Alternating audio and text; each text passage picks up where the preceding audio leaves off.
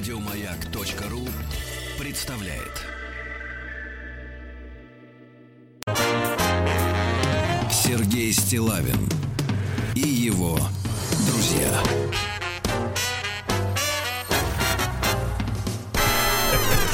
Да, да, дорогие товарищи, доброе утро вам всем. Сегодня у нас четверг. Алексей Алексеевич встал со своего ложа. Да, сегодня. Здравствуйте. Здравствуйте. Я бы сказал, знаете, знаете, Алексей Алексеевич, а вы встали с ложемента. Вот, вот, знаете, как у космонавтов есть ложемент.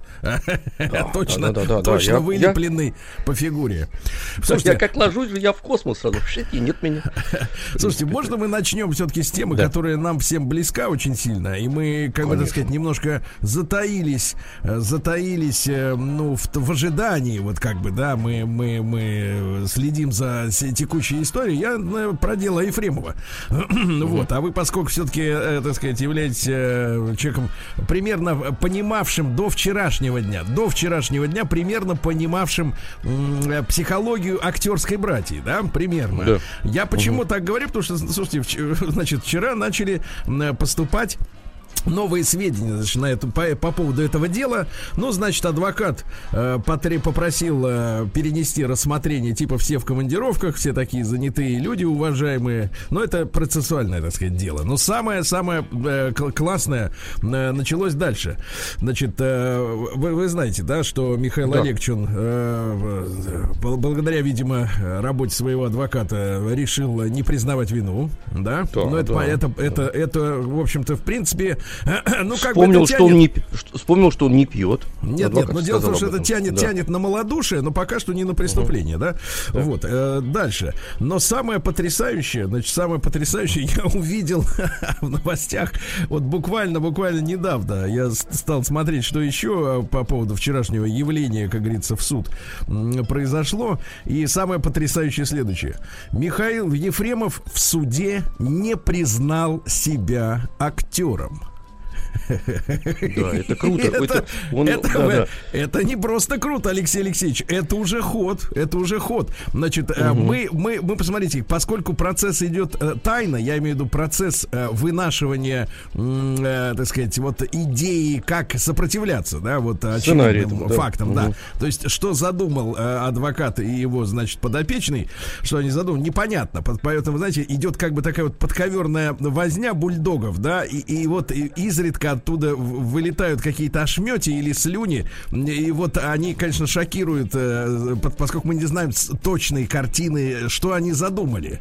Да? Хотя нам как бы кажется, что мы все, мы все понимаем, мы все видели, мы все, так сказать, мы в курсе. Но нет, вот ну это беспрецедентный случай, абсолютно. Да, это да, да. Не, не, аналогов, аналогов нет. Ну, Я думаю, что сейчас было... многие руками разводят. Да, да, там же было Потому предложение. Что это очень неожиданно все. Там же было предложение рассматривать дело в особом порядке. Это значит, угу. что э, Э, человек, как и в первые дни это делал э, виновный, да, кается, угу. признает свою вину, а дальше дело в особом порядке рассматривается с, с, с условием того, что он вот э, признает и, и раскаивается да. искренне и так далее. Значит, вот это артачение и, значит, попытка пятиться на карачках, да, от, от так сказать, от, от тюряги. Она, конечно, ну, ну ладно, это моральный, так сказать, имеет скорее оттенок, да, потому что сначала наш герой распростил смирился с, с оппозиционными убеждениями. Э, помните? Достаточно да, быстро. конечно. Да. Ну, может, позвонили, может, попросили, а может, сам так. Ну, не знаю, как оно все произошло. Но в любом случае, значит, э, я еще раз повторюсь, люди доверяли человеку, люди считали его, в общем-то, э, проводником определенного, определенного сорта правды, да, скажем так, определенный, определенный, так сказать, определенного взгляда на реальность. А тут те говорят, что да нет, я просто, как бы, так сказать, артист, это не мое все. Это, конечно, отвратительно. Ну ладно. Но тут а потом главное. Я честно вспомнил, не артист. Да, так вот, смотрите. Михаил Ефремов в суде не признал себя актером. Это потрясающе. На вопрос о своей профессии, тут вспоминается, помните, когда перепись населения была угу. в Российской империи, там да. Николай Александрович Романов сказал, я, значит, э, э, как там, хозяин, хозяин земли, земли русской. Вот. А здесь по-другому. Я индивидуальный предприниматель. Вот это вот потрясающе, потрясающе. Слушайте, ну вы знаете, мне страшновато, Сергей Валерьевич. Я знаете почему? Я, я ваш отрыв понимаю, но с другой стороны, види, видимо, вот я так думаю, чтобы лишнего не наговорить, мне кажется, он, он до такой степени сломлен, что вот всю эту глупость, на мой взгляд, э, значит, которая в, впрок не идет никак, э, ни в какой зачет, это все э, дело рук как раз адвоката, потому что тот сюрреализм, который начался вокруг этого дела, вот то, что я не актер, я не признаю. Потом, я ведь сразу на Ну как, как не актер? Ну, слушайте, видео обращение было. Послушайте, ну, ну как слушайте, не актер, если вчера достали, э, я уже не хотел об этом говорить, да. но что, это опубликовано во всех, так сказать, открытых источниках, достали где-то, значит, э, гонорары в театре «Современник». Не в кино, да. там, где коммерческая, так сказать, составляющая, да, да. а в театре «Современник», да, я, честно говоря, не нашел э, э, правоустанавливающий соответствующие документы этого театра, он государственный, нет, какой он там, непонятно. Он государственный театр, но если он работает там по договору, не в трупе, то договор нет, нет, заключается виду, на индивидуальных условиях. Да, там приведены цифры, что там ну, гонорары вполне действительно приличные, они позволяют, да. позволяют э, сказать э, у меня денег да и дальше, как он да, на, да, на пленке да. это говорил. Да. Ну там ли, речь идет о десятках миллионов рублей за несколько лет. Ну то есть там где-то десятка в год примерно следующим uh-huh. образом все это, значит, э, расшифровывается. Но неважно, это чужие деньги, считать их не собираюсь, это ниже достоинства. Но вот смотрите, э, тот же Александр Добровинский, да, адвокат семьи Сергея Захарова, потерпевших, uh-huh. сказал, что он почему-то назвал себя не актером, а, а индивидуальным предпринимателем. Заинтриговал прессу, вот адвокат, значит, да, зачем он отказывается от принадлежности к актерской профессии, вот, э, как вообще это все связано с попыткой попыткой, э, значит, вот э, и с заявлениями о том, что он не виноват. Э, при этом прямо не говорится, был за рулем, не был. Причем мы же помним данные экспертизы, что на подушке безопасности, которая вскрылась да. из, из руля, да, да, кровь именно самого Ефремова. То есть да, она да. бьет в нос и, в принципе, остается на этой подушке кровь, правильно? Да, ну и так далее, тому подобное. В общем, смотрите, дело, дело действительно принимает какой-то не то чтобы гротескный, вообще на, на, на дурку это не тянет, на, ну, на сумасшествие, да, но, но в целом, конечно, за, за, захватывающий получается сюжет абсолютно. Когда ну, вообще, да, сюжет когда человек говорит, что я не актер. Неожиданный. Может быть, может Нет, быть, ну... может быть, это попытка, ну не знаю, давайте логично рассуждать. Может быть, это еще одна неуклюжая попытка. Значит, сначала, э, значит, э, убеждения ушли э, в сферу коммерции, да, так сказать, в сферу работы. А теперь и работа, значит, она, соответственно, может быть, чтобы коллег, коллег как-то своих, так сказать, не запятнать. Я не знаю, вот чем может быть продиктовано. У меня, я вам честно я не скажу, актер версий нету, потому что я вот э, логической связи между тем, что я не актер, я индивидуальный предприниматель, потому что это первый шаг, я не знаю, все ведь скрыто в результате как айсберг там под водой. Но меня-то, знаете, что вот волнует? Потому что mm. личность в этом смысле, он, он теряет абсолютно, он, он не понимает, что он делает. Потому что, мне кажется, в этом, в этом трагедия вся. Во-первых, это такой, ну, очень слабый поступок э, отказаться от всего. Хотя вот на, на пленке как раз было, я вина, что тут говорить. Хотя я сразу сказал, что она, так сказать, вся в швах, эта пленка ребенка. Я сразу понял, что это постановочное абсолютно его признание, к сожалению. Вот. И мне Но кажется, что трагедия признание... заключается в том, что... Вы имеете да, в виду да, признание, признание на стуле? Да, да, да, да, признание на стуле, да. Что говорит, нету, нету больше Миши Ефремова, когда нет никакого Ефремова.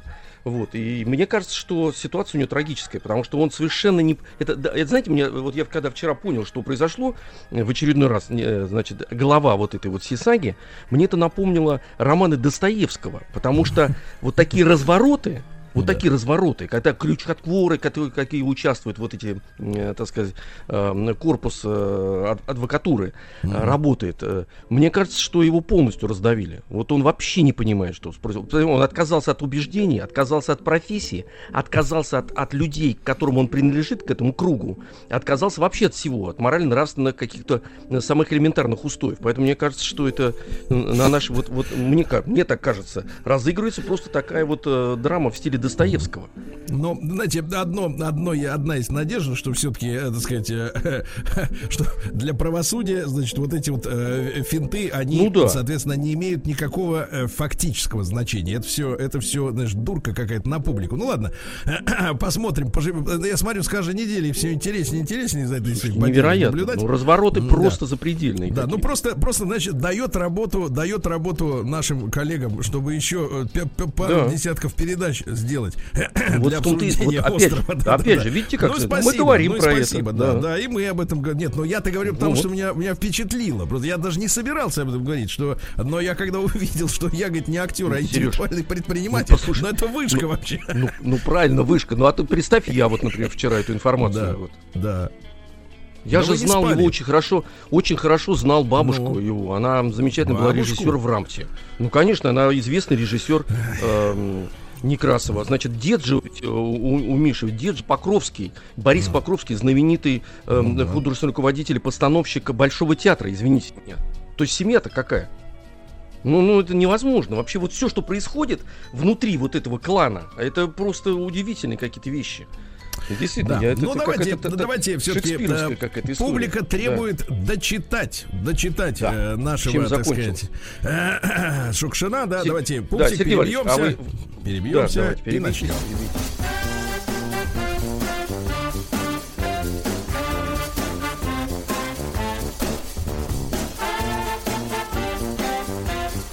Сергей Стилавин и его друзья. Прошу. Сергей Юрьевич, а вы будете напоминать про что? Вот у вас хорошо получается, вы в нескольких предложениях да, пожалуйста. можете описать да, то, что значит, делал Василий Макарович. Да, да, да, да. да. Значит, это э, э, э, значит, рассказ, который бичует мещанство, когда престарелый уже по меркам того времени, сейчас это моложавый человек, 42-летний мужчина, провинциал, неженатый, вот, получающий высшее образование после 40, значит, имеющий премии и зарплаты, вдруг задумывается о том, что его поразило в цирке своим телом, скорее всего, циркачка, да? да. Он отправляется к ней свататься, вот, э, косноязычно объясняет ей, почему она сорвется с каната и надо завязывать с цирковой жизнью и выходить за него замуж. Вот, а когда идет обратно, то его посещает домой обратно от циркачки, посещает мысль, что она, значит, э, чуть ли не путана, вот, э, морально неблагонадежная, что односельчане не поддержат выбор, э, так сказать, э, цирковой артистки, да, и мысленно да. прощается, мысленно прощается с ней уже, э, так сказать, тем же вечером. А на следующий день он э, ждет от нее записку, которую она должна будет э, передать через швейцара. Согласие вот на, на да, вот, да, согласие, вот согласие на брак. не согласие. Ну давайте. Вот на да, этом, давайте. да, да, да, да. Ну и в этот же момент параллельно он вдруг вспомнил, что ведь живет рядом с ним э, учительница вдовая, прекрасная. Да. Э, вот. Итак, мы остановились как раз вот этот, он получил конверт. Письмо. Да. Чередниченко вскрыл конверт. На листке бумаги было написано немного. Чередниченко прочитал, оглянулся на цирк, еще раз прочитал и сказал вслух негромко, с облегчением. «Ну, вот и хорошо». На листке было написано «Николай Петрович, в 40 лет пора быть умнее. Ева». Они же другим почерком помельче торопливо. А орангутанги в Турции есть? Чередниченко еще раз прочитал вторую фразу, засмеялся. Ах, мач, почему-то решил... Эм... Сейчас, извините. Куда это у меня? Скакнул что-то у меня, Сергей Валерьевич. Текст Давление скачет, скакнуло. Да. Послушайте, послушайте. А вместе с ним скакнуло и давление, да. А, почему, не, почему не крутится? Почему не идет текст? Как-то странно. Видите? А куда должен крутиться? Он крутиться должен, чтобы я дальше мог читать. Это не так листок бумаги. Разве не с бумаги нет, читаете-то? Нет, нет, нет. Ну. Я читаю, как вы мне советовали, переходя на следующий уровень космический. Так, Хахмач. Он почему-то решил, что это написал клоун. Ну, Хахмач. У меня совесть есть, дорогой мой. Да, совесть есть. Вам этого не понять. Черниченко встал и пошел по улице в сторону моря. Мысленно отвечал Еве. Умнее, говоришь? Да как-нибудь постараемся, как-нибудь уж будем стремиться, Игнатий. Игнатий Евович, все мы хотим быть умными, только находит пора, порой такая вот, как говорят, и на старуху бывает проруха. Вот она, проруха-то и вышла. Советую, значит, быть умнее. Николай Петрович, ах, дорогуш ты моя, усатая. Хотя, конечно, ты же на, рев... на веревке умеешь лазить. Кому же и советовать, как не тебе? Мне сверху видно все. Ты лучше посоветуй длинноволосому, чтоб он с другой какой-нибудь не ушлепал сегодня. А то ушлепает, будешь одна куковать вечер. А тебе вечер просидеть одной никак нельзя. Как же, жизнь-то дается один раз, тело пока еще гнется, не состарилось. Как же вам можно вечер дома-то посидеть? Это же никак невозможно, вам надо каждый день урывать. Ловите микудачи, ловите, ловите, черти крашеные. Черениченко опустил конверт в мусорную урну, вышел на набережную, выпил в ларьке стаканчик сухого вина, сел на лавочку, закурил, положил ногу на ногу и стал смотреть на огромный пароход «Россия». Рядом с ним негромко говорили парень с девушкой. Куда-нибудь бы поплыть. Далеко-далеко, да. На таком, наверное, и не чувствуешь, э, что плывешь. Хотя в открытом море... Давайте, давайте, давайте, плывите. Машинально подхватил их слова Черениченко, продолжая разглядывать пароход. Плывите, плывите, молокососы. Ему было очень хорошо на скамеечке, удобно. Стаканчик сухаря приятно согревал грудь.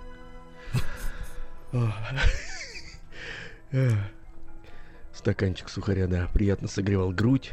Черниченко стал тихонько себе под нос насвистывать амурские волны. Занавес, Сергей Валерьевич. Занавес. Вот так. Перебьемся, пупсик, перебьемся. Давайте да. Прекрасно. Эх.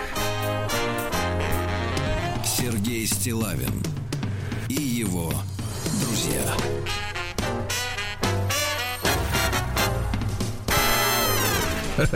Да, Алексей Алексеевич, вот такая вот, собственно говоря, история, да, отражена у нас в произведении. Я напомню, что, товарищи, в этом э, рассказе э, речь идет о, я так понимаю, 60-х годах, да, может быть, даже и раньше. Не, вот, не, не и раньше, не раньше. Да, Василий Не Макарыч вот так бичевал, бичевал, как говорится, мещанство, но ничего не смог с ним сделать. И фактически оно, оно в 91 году-то и победило. Вот, Да. потому что очень хотелось, вот, понимаете ли, не стаканчик вот какого-то, знаешь ли, ну какой там, помните, плодово, плодово-выгодное, да, как называли Да. тогда. А хотелось-то шабли.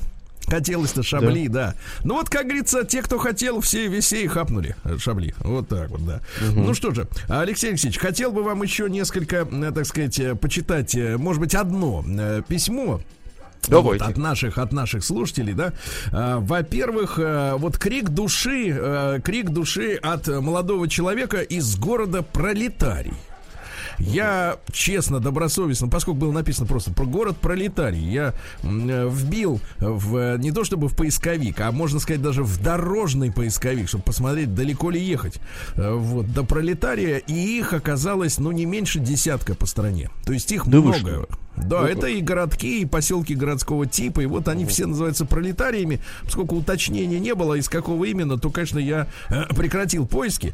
Так вот, крик души. Посмотрел, кстати, страничку мужчины, значит, вот Александр его зовут, э, в соцсетях. Он, я так понимаю, выпускник школы э, с красной лентой через, так сказать, плечо. Ну, понимаете, да, все дела. В костюме, в галстуке. А лицо юное, светлое, хорошее. Так вот, пишет.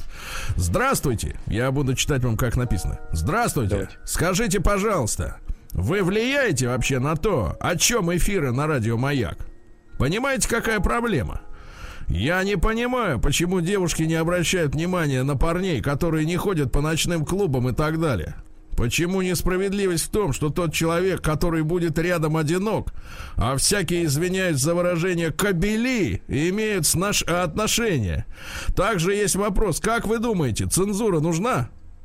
Все, на этом письмо. А, закончилось все, господи, я только стал удобно Все, располагаться. все очень быстро закончилось. Да, да, да, да, да, да. С другой стороны, как-то, так сказать, брутальный а такой теперь выхлоп. вы давайте, от- вообще, во-первых, вы отвечайте, давайте, вы отвечайте. Вы как старший, вы отвечайте. Значит, А. смотрите, я ни на что не намекаю. Вот смотрите, во-первых, вы влияете на то, о чем эфиры? Вы, Вот я лично, да. я влияю. Или вы из Внутри. ИП?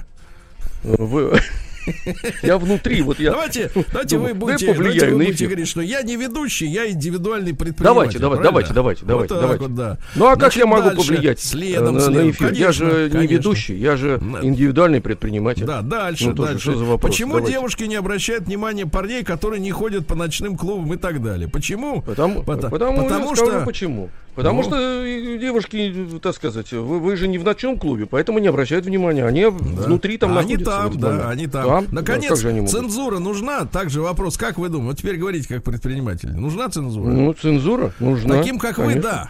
Таким, да. как вы, да. Вот. Таким, как вы, да. Это я должен сказать. Вы меня запутали уже. Все, достаточно. Молодец, отработал ИПшник. Все, все нормально. Да-да-да. Давайте, высылайте. День дяди Бастилии пустую прошел. 80 лет со дня рождения. Ух ты, а ей уж 80. Разный, каждый ну что ж, товарищи дорогие, заканчивается потихонечку июль, заканчивается. Сегодня уже 30 число. И давайте-ка начнем с этих праздников самых важных. Во-первых, сегодня Всемирный день борьбы с торговлей людьми. Вот, Алексей Алексеевич. О, Я даже не представляю, как вас в юности вы были симпатичным брейкдансером, не украли, чтобы продать. Вообще не представляю. Ну, да. подъезжали, но потом погнали. Подъезжали, но потом да. приш, приехали другие. Значит, дальше. Международный Перекупили. день... Да, Международный день дружбы сегодня отмечается. Вот, Международный день.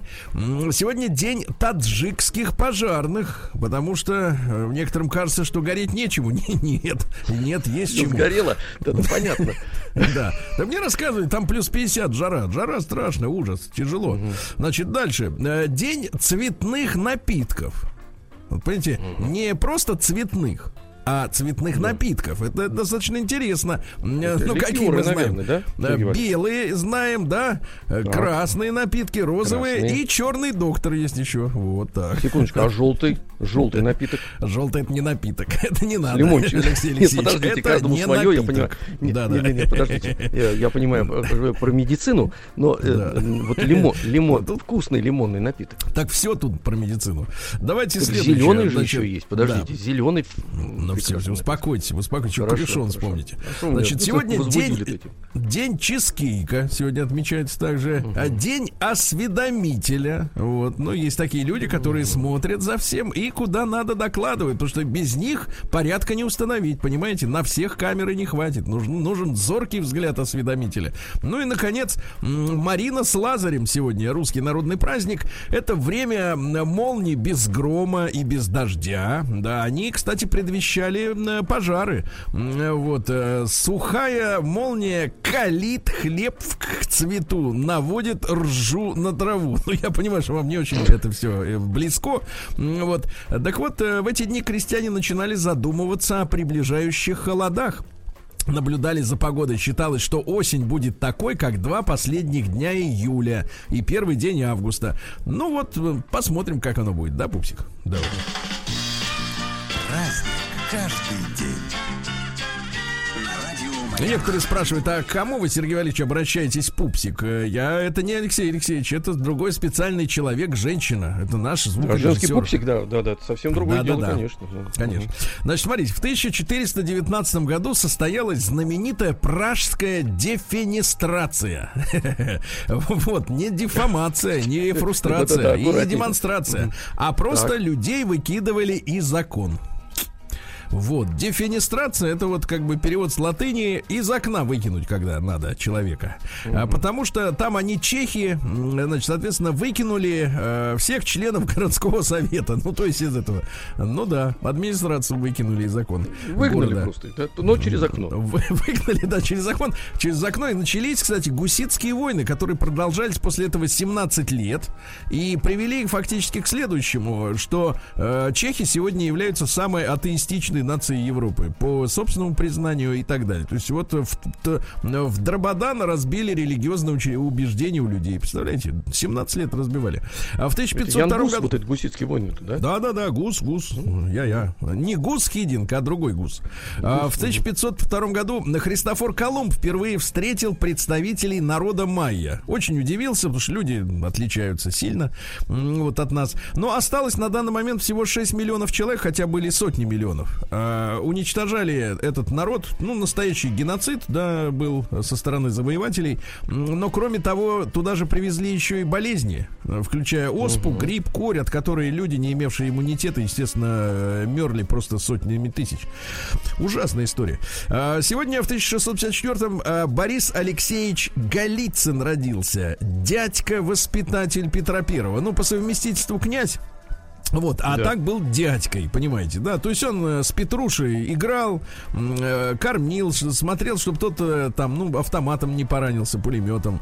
Вот. Ну и, соответственно, в конце концов, во время конфликта Петра Первого с правительницей Софьей Алексеевной, да, которая была регеншей у малолетних вот Петра, и братишки Ивана Шестого, который, говорят, был слаб умом. Ну, слаб умом не в смысле, что у него там что-нибудь дергалось, а в смысле неинтересно ему было государственное Нет, он и больной тоже человек. Не-не, он и, он и, и дергалось. Он, он, да бросьте вы не По-моему, не Иван VI, а Иван Пятый он был. Ничего там не, не дергалось. Вот, давайте. Да, хорошо, пятый, Ничего не дергалось, Иван VI, Голицын, дядька. Все, давайте Да, да, да. Ну, вот видите, вы все запомнили, правильно? Все запомнили, это главное. А, Борис Иванович Куракин родился в 1676-м, э, князь и сподвижник Петра Первого, и ходил и в походы. Вот, и один из первых профессиональных наших дипломатов э, был нашим послом, э, ну, во всех главных столицах того времени, скончался в Париже, ну и завещал устроить в Москве странноприимный дом. Ну, назывался на тот, манер, на тот момент шпиталь. Ну, не госпиталь и не госпиталь, а просто шпиталь. Вот, для содержания 12 бедных офицеров дворянского звания а, составил регламент, выделил средства, а, вот, и основал Куракинскую богадельню. Вот так вот, да. Сегодня в 1756 Дмитрий Иванович Хвостов, это наш граф и сенатор, член э, организации под названием Беседа любителей э, русского слова. Вы понимаете, да? Потому что вокруг э, было слишком сильное влияние французского языка, как сегодня английского, да. И в литературе вот этот граф Хвостов э, стяжал себе печальную славу бездарного поэта. Да, бездарного. Вот. Но сам он считал, что мастерство его оценит только потомство. А Пушкина снисходительно считал преемником. А, своим ну, преемником Да, давайте я вам прочту стихи, чтобы вы поняли, что время еще не пришло, время еще не пришло. Давайте, давайте. Два шли плешивые, один напереди, другой шагает позади. По встречному пути лежит гребенка. Последний хвасть лызгач, а задний там находка пополам. Я чаю, брат-то ухватил цыпленка. Другой в ответ, находка хороша, да нам в ней нужды нет. Друзья не спорятся, и люди там дружны, где вещи встретятся, их прихотям не нужны. Да. А, да, действительно, время еще не наступило. Да, неплохо свинья под дубом вековым наелась желудей до отвала. Алексей а она на басню похожа, кстати говоря. На басню похожа. Посмотрите, смысл-то вы уловили в этом в тексте старорусском. А, смысл-то в том, что а, шли по дороге, увидели туфту, хотели переругаться, а оказалось туфта, и поэтому не поссорились, понимаете, да? И да. дружба укрепилась. Да. А сегодня в 1759 году родился Серафим Саровский, э, пустынножитель и чудотворец, один из самых почитаемых у нас, да, вот, э, святых. Э, в 1792 году в Париж с песней на устах вошел Марселье, Марсельский добровольческий батальон. Они, соответственно, пели, пели песню Марсельезу. Вот, ну, uh можете вот надудить дудкой своей губастой вот этой. Очень хорошо, вы даже как-то кнопки нажимаете там вот местами, да. Замечательно. Ну, достаточно, достаточно, а то люди встанут с кровати. А в 1862 году Николай Николаевич Юденич родился. Э, царский генерал, а потом и белогвардейский генерал, да. Там история такая, что э, Юденич э, ушел за подкреплением, за формированием армий своей, да, в Финляндию, которая уже на тот момент и сама по себе, и Лениным была объявлена независимой территорией от Российской империи империи. И у Юденича были, кстати, переговоры с Маннергеймом, который до этого считался вроде как приближенным Николая II, но как только все закрутилось э, еще весной 17 года, Маннергейм, э, в общем-то, все быстренько закончил и побежал к себе на родину. Э, вот, верный, как говорится, оруженосец. Но Юденич разговаривал, соответственно, с Маннергеймом и выступал твердо за сохранение границ Российской империи, но при этом предлагал финнам помочь, э, так сказать, э, идти на Петроград, да, с войсками. Но финны поняли, что Юденич не собирается э, дербанить территорию империи, не дали ему никакой помощи, более того, не, не, не позволили собрать, собственно говоря, на территории Финляндии и полноценную армию.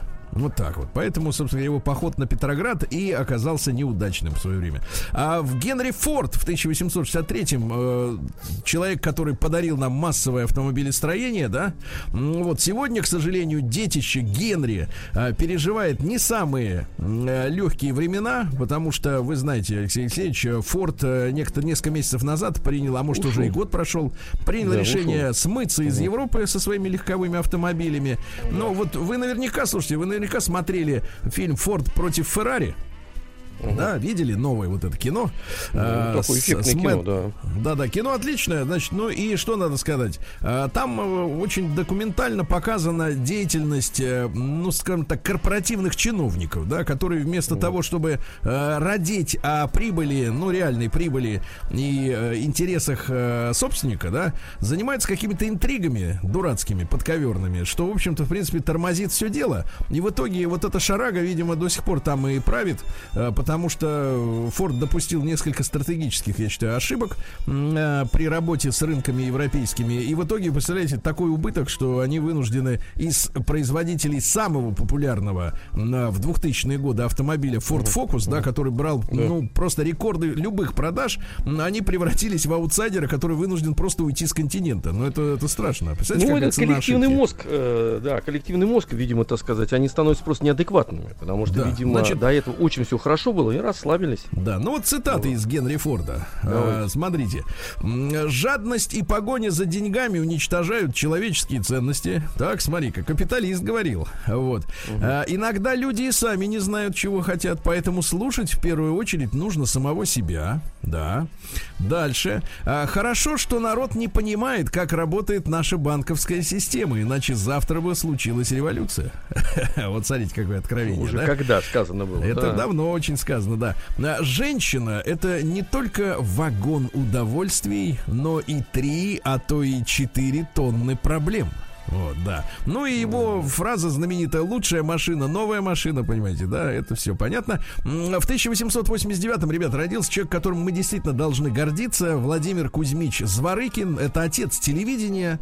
Родился он э, в Муроме, в семье купца первой гильдии, ну, то есть крупного оптовика. Он торговал хлебом, владел пароходами, был председателем Муромского общественного банка.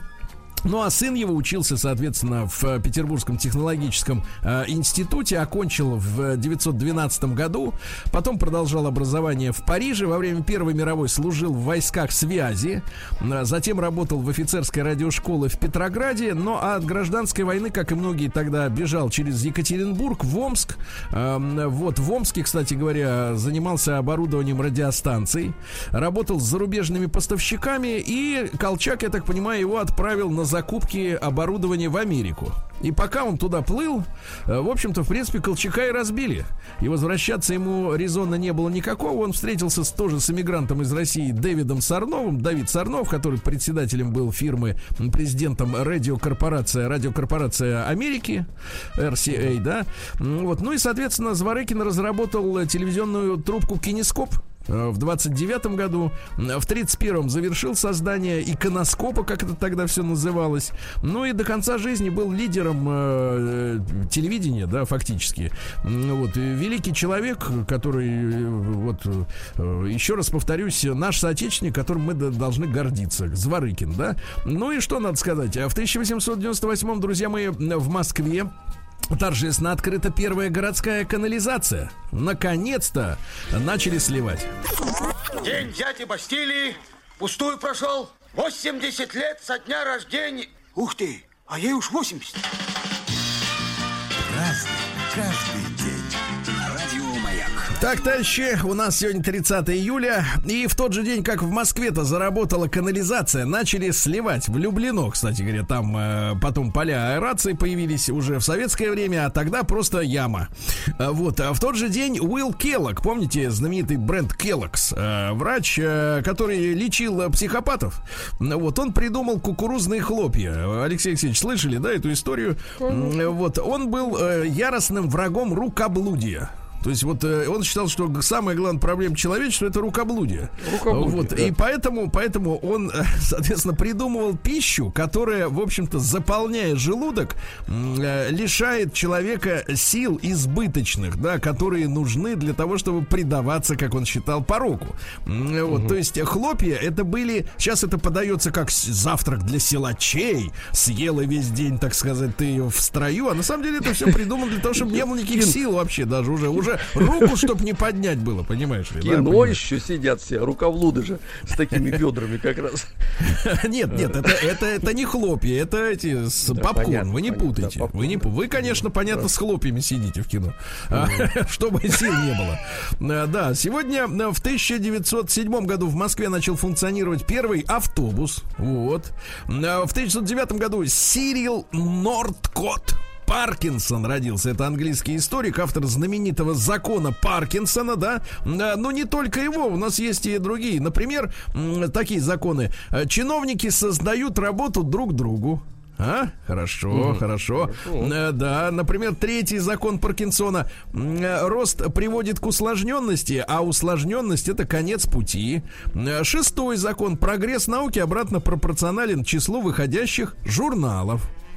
Я бы сейчас сказал в новом понимании блогеров скорее, да? Вот. Или, например, отсрочка самая надежная форма отказа. Вот полезное соочление, О, правильно? Перезвоните полезно, завтра. Да, да, да. Или Ну и наконец. документы должны отлежаться. Вот еще есть. Да, да, да. И наконец. Сценарий у вас должен отлежаться, правильно? Сценарий. Вот, сегодня, сегодня в 2020 году Совнарком РСФСР принял постановление о ликвидации мощей во всероссийском масштабе. Ну и началось надругательство над ценностями церкви, да, такое массированное. Да, а ведь когда-то еще э, всего лишь тремя годами э, до этого э, вот церковь приняла на ура, в принципе, революционные изменения в стране. И вот как оно все для нее же и обернулось, тоже неприятно. В 1936 году Бадди Гай родился. Дайте-ка нам пупсик Бадди Гая, американский блюзовый гитарист. Достаточно, достаточно. Он был, как говорят, кстати, излишне застенчив для музыканта, да? Вот. И Ну, часто Сергей поэтому... Вот Джимми Хендрикс Да. тоже был застенчив. Да. Самое главное, существует творческое я, какое, которое должно быть ярче твоего человечества. Не-не-не. Ну, Не-не-не. А послушайте. Джимми Хендрикс, он погорел на наркотиках. Давайте так. Нет, это он, вот не он будем погорел, но, но в Погорел. принципе он человеком Да. тихим достаточно. был. Минуточку. А вот это, знаете, как э, застенчив настолько, что выступал спиной к зрителям. Спиной, ты представляешь, идиотизм какой. Значит, смотрите, Слушайте, ну, ребят, сегодня играл очень важный, очень важный день в нашей истории, потому что в 1937 году э, с этого дня на протяжении не, ну, не, не слишком большого времени, там год они работали примерно, заработали чрезвычайные тройки э, НКВД.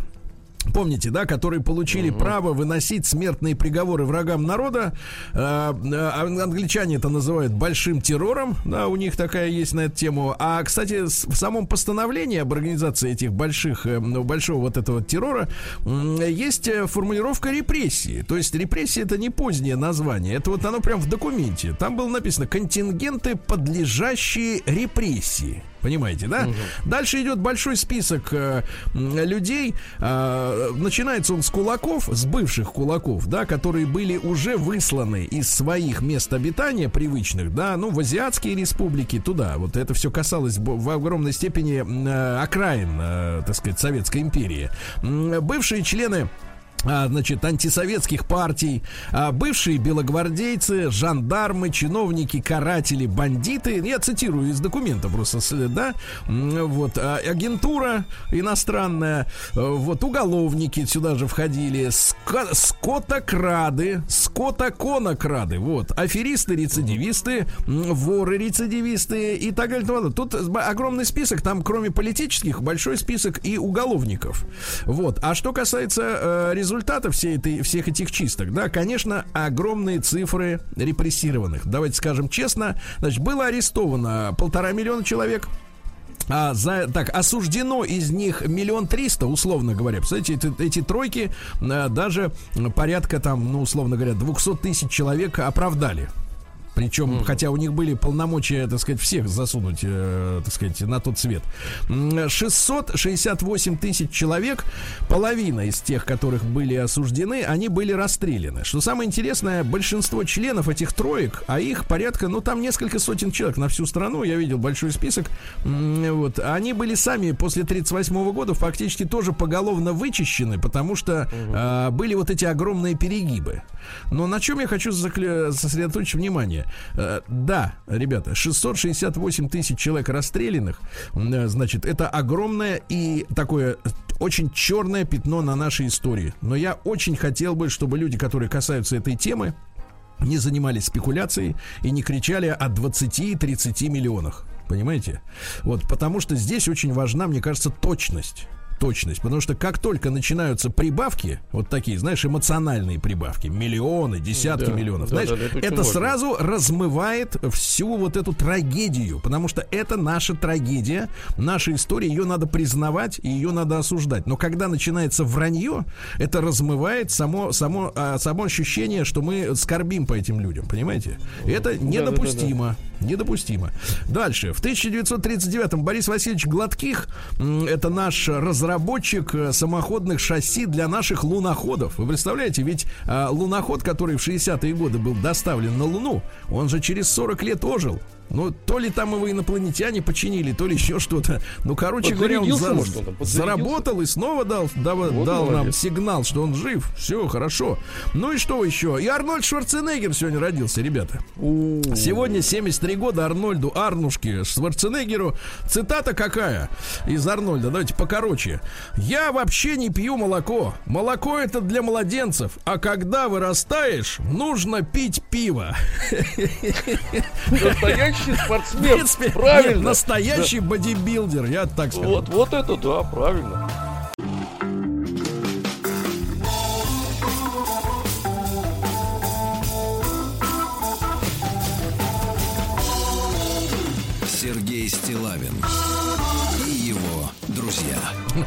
Друзья мои, да, совсем-совсем скоро Алексея Алексеевича Веселкина пригласят на гастроли в город Омск. Но пока этого не произошло, э, специальные новости из этого Давай. замечательного города для нашего артиста. Да. И ИПшника тоже.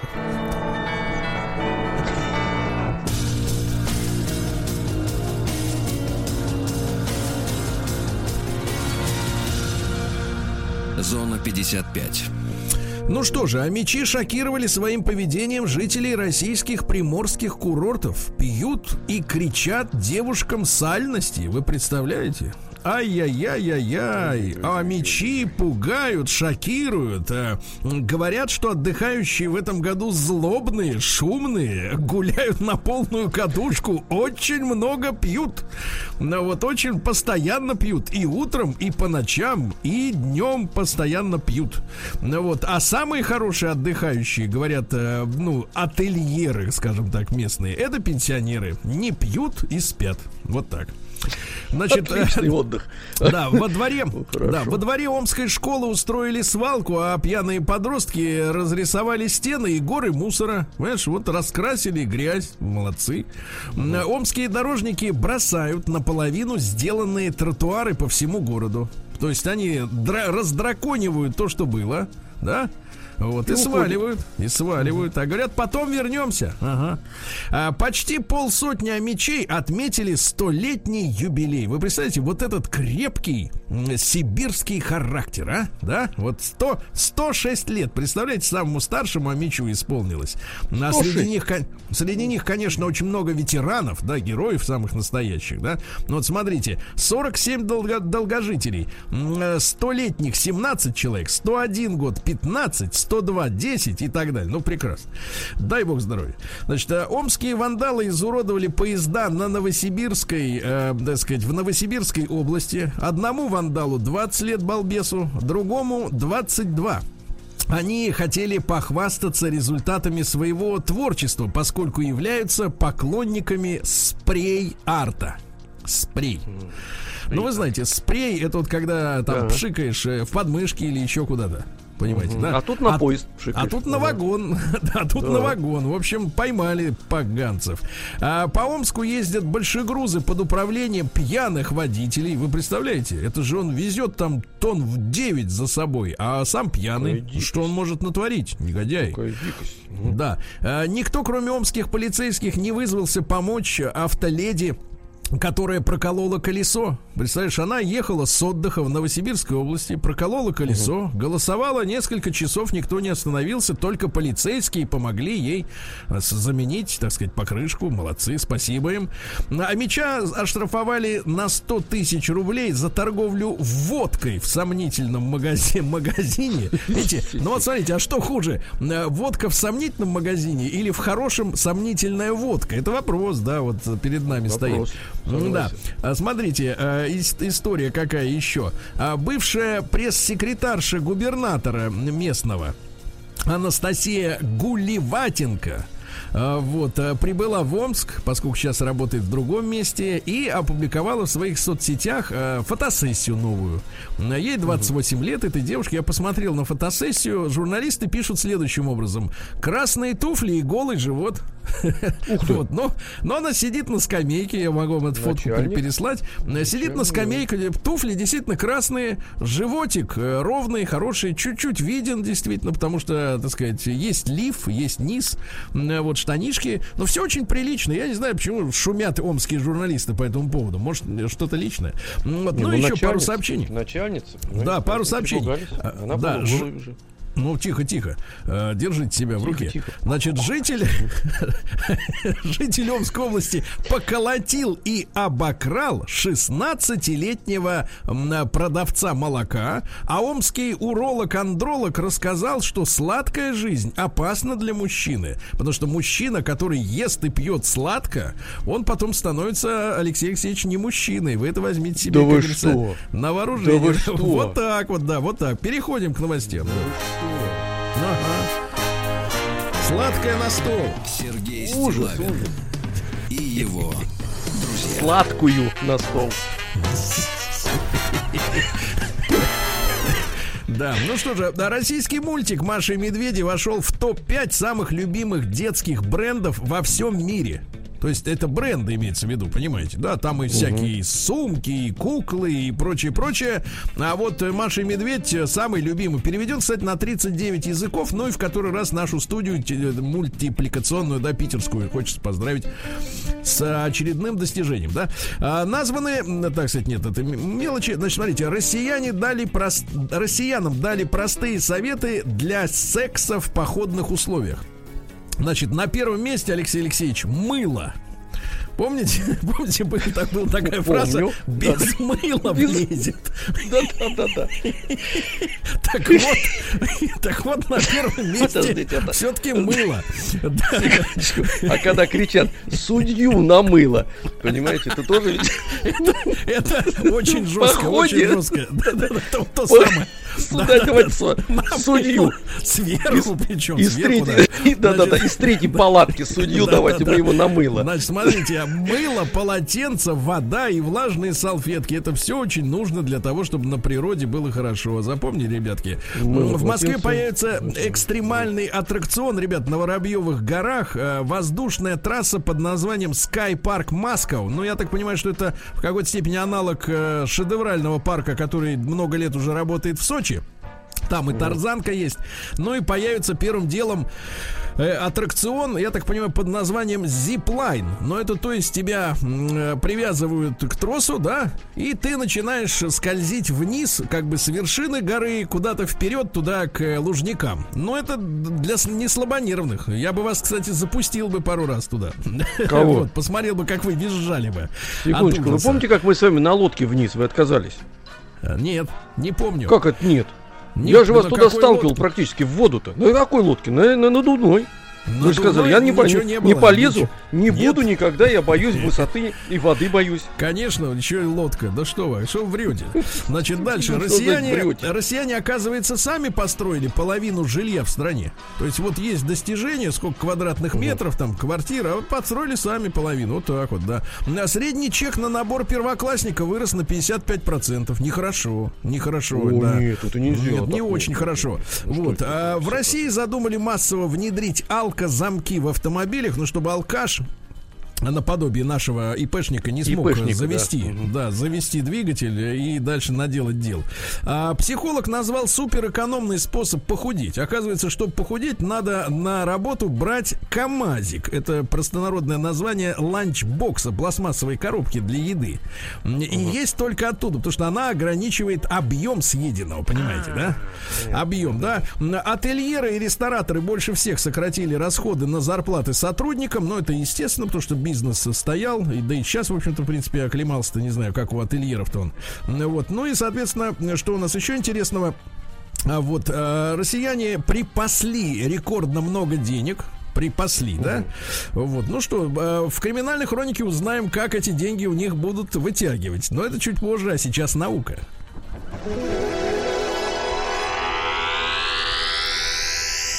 Наука и жизнь. Ну что же, очередное разоблачение, товарищи. Ученые опровергают э, слухи о том, что магнитные бури, которые вот нас, э, планету захлестывают, что они влияют угу. на здоровье человека.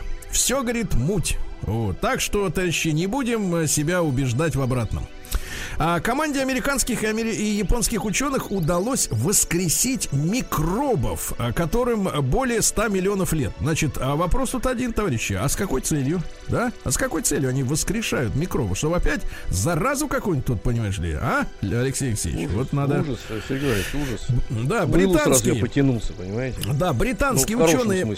Э, для вас новость -то. Британские ученые Давай. выяснили, что мужчины чаще, чем женщины, видят эротические сны. Понимаешь? Женщинам а как вообще... они вот выяснили? Подожди, что не снится женщинам? Это же не может быть такого. Так у них да. наяву. Наяву. А, а мужчин во сне? А мужчин Полеты во сне, во сне и наяву. Да, да, да. Ученые занимаются изготовлением таблетки, которая полностью заменит занятия в спортзале. Вот это очень хорошо. Глотнул а, ну и стал да. так Шварценеггер, да. Угу. А нейросеть сможет отличать птиц одной стаи друг от друга. Вопрос зачем? Вот, ну что же. Э, дальше гречка увеличивает производство белка, который в свою очередь поддерживает долголетие человека. Вот почему у нас гречку девушку так любят. Потому что она старостью, со старостью борется, да? Вот, чтобы до пенсии дотянуть. Вот. А дальше. Американским ученым удалось обмануть инфракрасные камеры. Это такая смазка. Ну, вот как у Маргариты в этом, э, в Булгаковской, в этой вот этой, да, в, да. в фанаде. Вот, значит, угу. натираешься, и эта мазь она, значит, э, воспроизводит, как будто вот ты такого же, такой же температуры, как и все вокруг. И в итоге тебе, тебе не видно. Представляешь? Mm. Вот круто. Mm-hmm. Угу. А пессимизм оказался вполне оправданным, э, выяснили ученые. Дело в том, что э, исследование показало, что пессимисты э, умирают в среднем на два года раньше, чем их оптимистично настроенные друзья. Но в таком случае пессимизм указывает на то, что человек чувствует э, проблемы со здоровьем. То есть, в принципе, тот, который пессимист, и ему все вокруг не нравится, ему бы к врачу бы э, показаться бы, да? Может быть, что-нибудь и подрежут вовремя, правильно? Не дадут э, сгинуть, так сказать, раньше времени.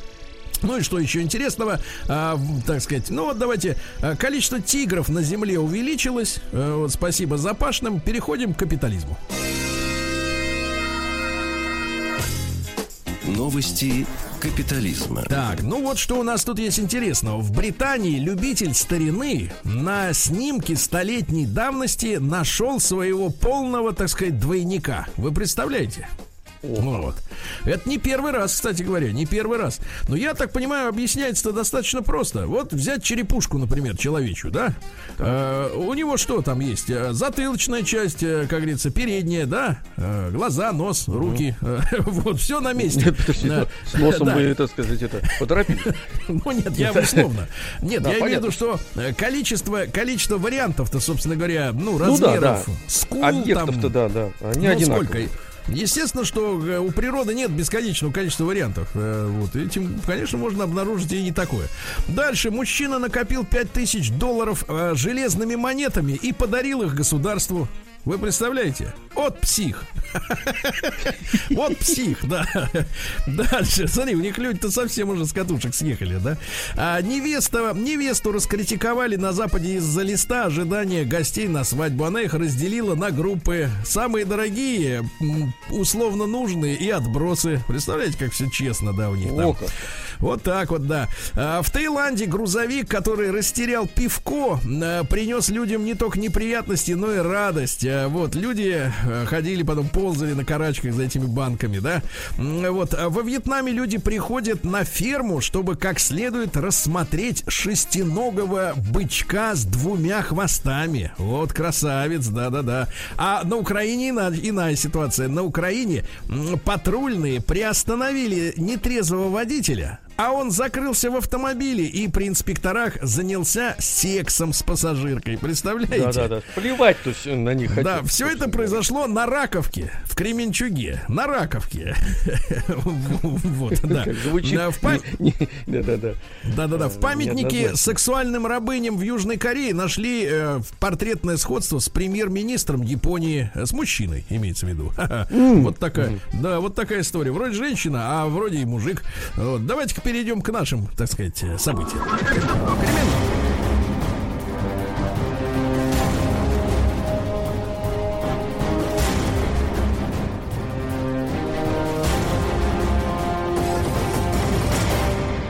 Россия криминальная. Итак, Россия, матушка. В Петербурге мужчина ограбил отделение Сбербанка. Это что это он себе понимаешь, а? На Большом проспекте в Василиостровском районе города. Дело в том, что в Питере есть два больших проспекта, понимаете? Вот как в Омске есть э, несколько э, улиц с одинаковым названием, так и в Питере есть большой проспект на Петроградке, большой проспект на Васильевском. Так вот он туда пошел и забрал миллион рублей. Ты представляешь, а? Миллион рублей. А 11 июля Совкомбанк ограбили, а? Вот так вот, видишь, какая история. В Сочи зоозащитники изъяли обезьяну у пляжных фотографов. То есть угу. они, значит, соответственно, с обезьяной, с этой в Адлере ходили, предлагали, говорит, а не хотите ли с, э, сфотографироваться с обезьяной? Вот. Ну и, соответственно, брали за это деньги. Мы, помню, как-то несколько лет назад были, значит, э, в парке, в Дендрарии, в Сочи. Вот, понимаете, да, Алексей да. Алексеевич? А там, значит, у э, э, фотографа был по-моему, попугай, что ли. Ну, то есть какая-то птица. Птицу не запомнил. И он такая говорит, давайте, я говорю, сколько стоит сфотографироваться? Она говорит, 50 «Э, рублей. Значит, ну я говорю, ну 50, ну ладно, больше терпимо. Она взяла сажайте, фотоаппарат. Сажайте. Нет, она, значит, посадила на меня, взяла фотоаппарат и так, чик-чик-чик-чик-чик, с вас 400. Ух ты, да вы что? Да, да, да. Надо было попугая с собой забрать. Слушайте, ну это же, ну это какая наглость-то. Нет, это наглость страшная, да. Оказывается, каждый кадр стоит 50 кадр, рублей. Какая да, наглость. Да, да, да, хамство. До сих пор вот... Э, общипать надо было попугая, хотя он не виноват. Общипать надо, да. В квартиру воспитателя детского сада, минуточку внимания, обокрали на несколько миллионов рублей. Вы представляете? Значит, похитили сейф, выломав его из стены. Значит, в сейфе было миллион двести тысяч рублей, десять тысяч доллариев и ювелирных украшений на более чем миллион рублей. А вопрос, а откуда, во-первых, они знали, что у воспитательницы детского сада такие миллионы, а? Непонятно. Угу. Угу. Дальше россиянка взъярилась. Ух ты! Вот Это вы артист, значит, да, вы же не ИПшник. мне. Вы же не ИПшник. Взъярилась. Это такое слово, надо да. его, знаете ли, да-да-да. Это, кстати, в Башкирии произошло. Там. Да, я взъярю да. Да, дай-ка я... Нет, нет, нет, погодите. Это возвратный а? глагол. Нельзя так. взъярить. Можно только взъяриться, понимаете? А, самому взъяриться можно только. Да, сейчас я тебя взъярю. Вот так по-другому, да, можно поставить. Да, вы так хотите. Так вот, Россиянка... меня. Вот еще так вз... можно. Взъяри меня дважды. Да. Так вот, россиянка взъярилась на Так значит, она сама взъярилась-то. А, да, сама, на любовницу мужа. И сожгла ее дом. Вот так вот, и все, и нету дома, да. Москвич влюбился и выгнал из квартиры своих родителей. Нормально? А, вот они, вот отношения с родителями. Они вот его, да. понимаешь, вскормили грудью, а он их угу. зад. Ага, вот так вот, вот она. Верность-то, то есть, да. Дикие верблюды разгромили под Астраханью кладбище. Давай, а на них подают в суд. А на кого суд? Где пастух? Нет пастуха. Дикие, ты представляешь? А да? пастух их вып- выпустил, дяденька, ему 83 года. Я видел Нет, новость. выпустил он, он их сто лет назад уже, понимаете, да. Так вот, полицейскому грозит 10 лет колонии за то, что пнул ногой новосибирца. Представляешь? Прямо mm. вот, это как с ноги называется, с ноги указал, mm-hmm. как говорится, куда идти. Дальше в Петербурге пьяный мужчина накинулся на прибывшего по вызову доктора, а также повредил дверь кареты скорой помощи. Вот это слово, конечно, почему они все время пишут карета скорой помощи вместо того, чтобы сказать микроавтобус. Вот, но в любом случае опасно работать врачом. А лжепродавцы масок украли 2,5 миллиона рублей. Товарищ хотел купить вагон масок, а его, так сказать, нагнули ну и, наконец, давайте пару еще сообщений. Шведская Кардашьян, ну, то есть у нее, так сказать, все как бы оформлено, да? да. Лишилась в Москве золотой цепочки, с ноги сняли прямо, представляешь, нагнулись. Ой, у вас тут цепочка, а уже нет. Ну и, наконец, э, что у нас еще интересного здесь в России это творится? В Самарской области у местных жителей изъяли 49 единиц оружия. Представляешь? Да вы что? Да, но изъяли. Да, теперь, Теперь они в Самарской области абсолютно, я бы сказал вам, э, Алексей Алексеевич, безоружны. Безоружны. безоружны. Вот так, все, да.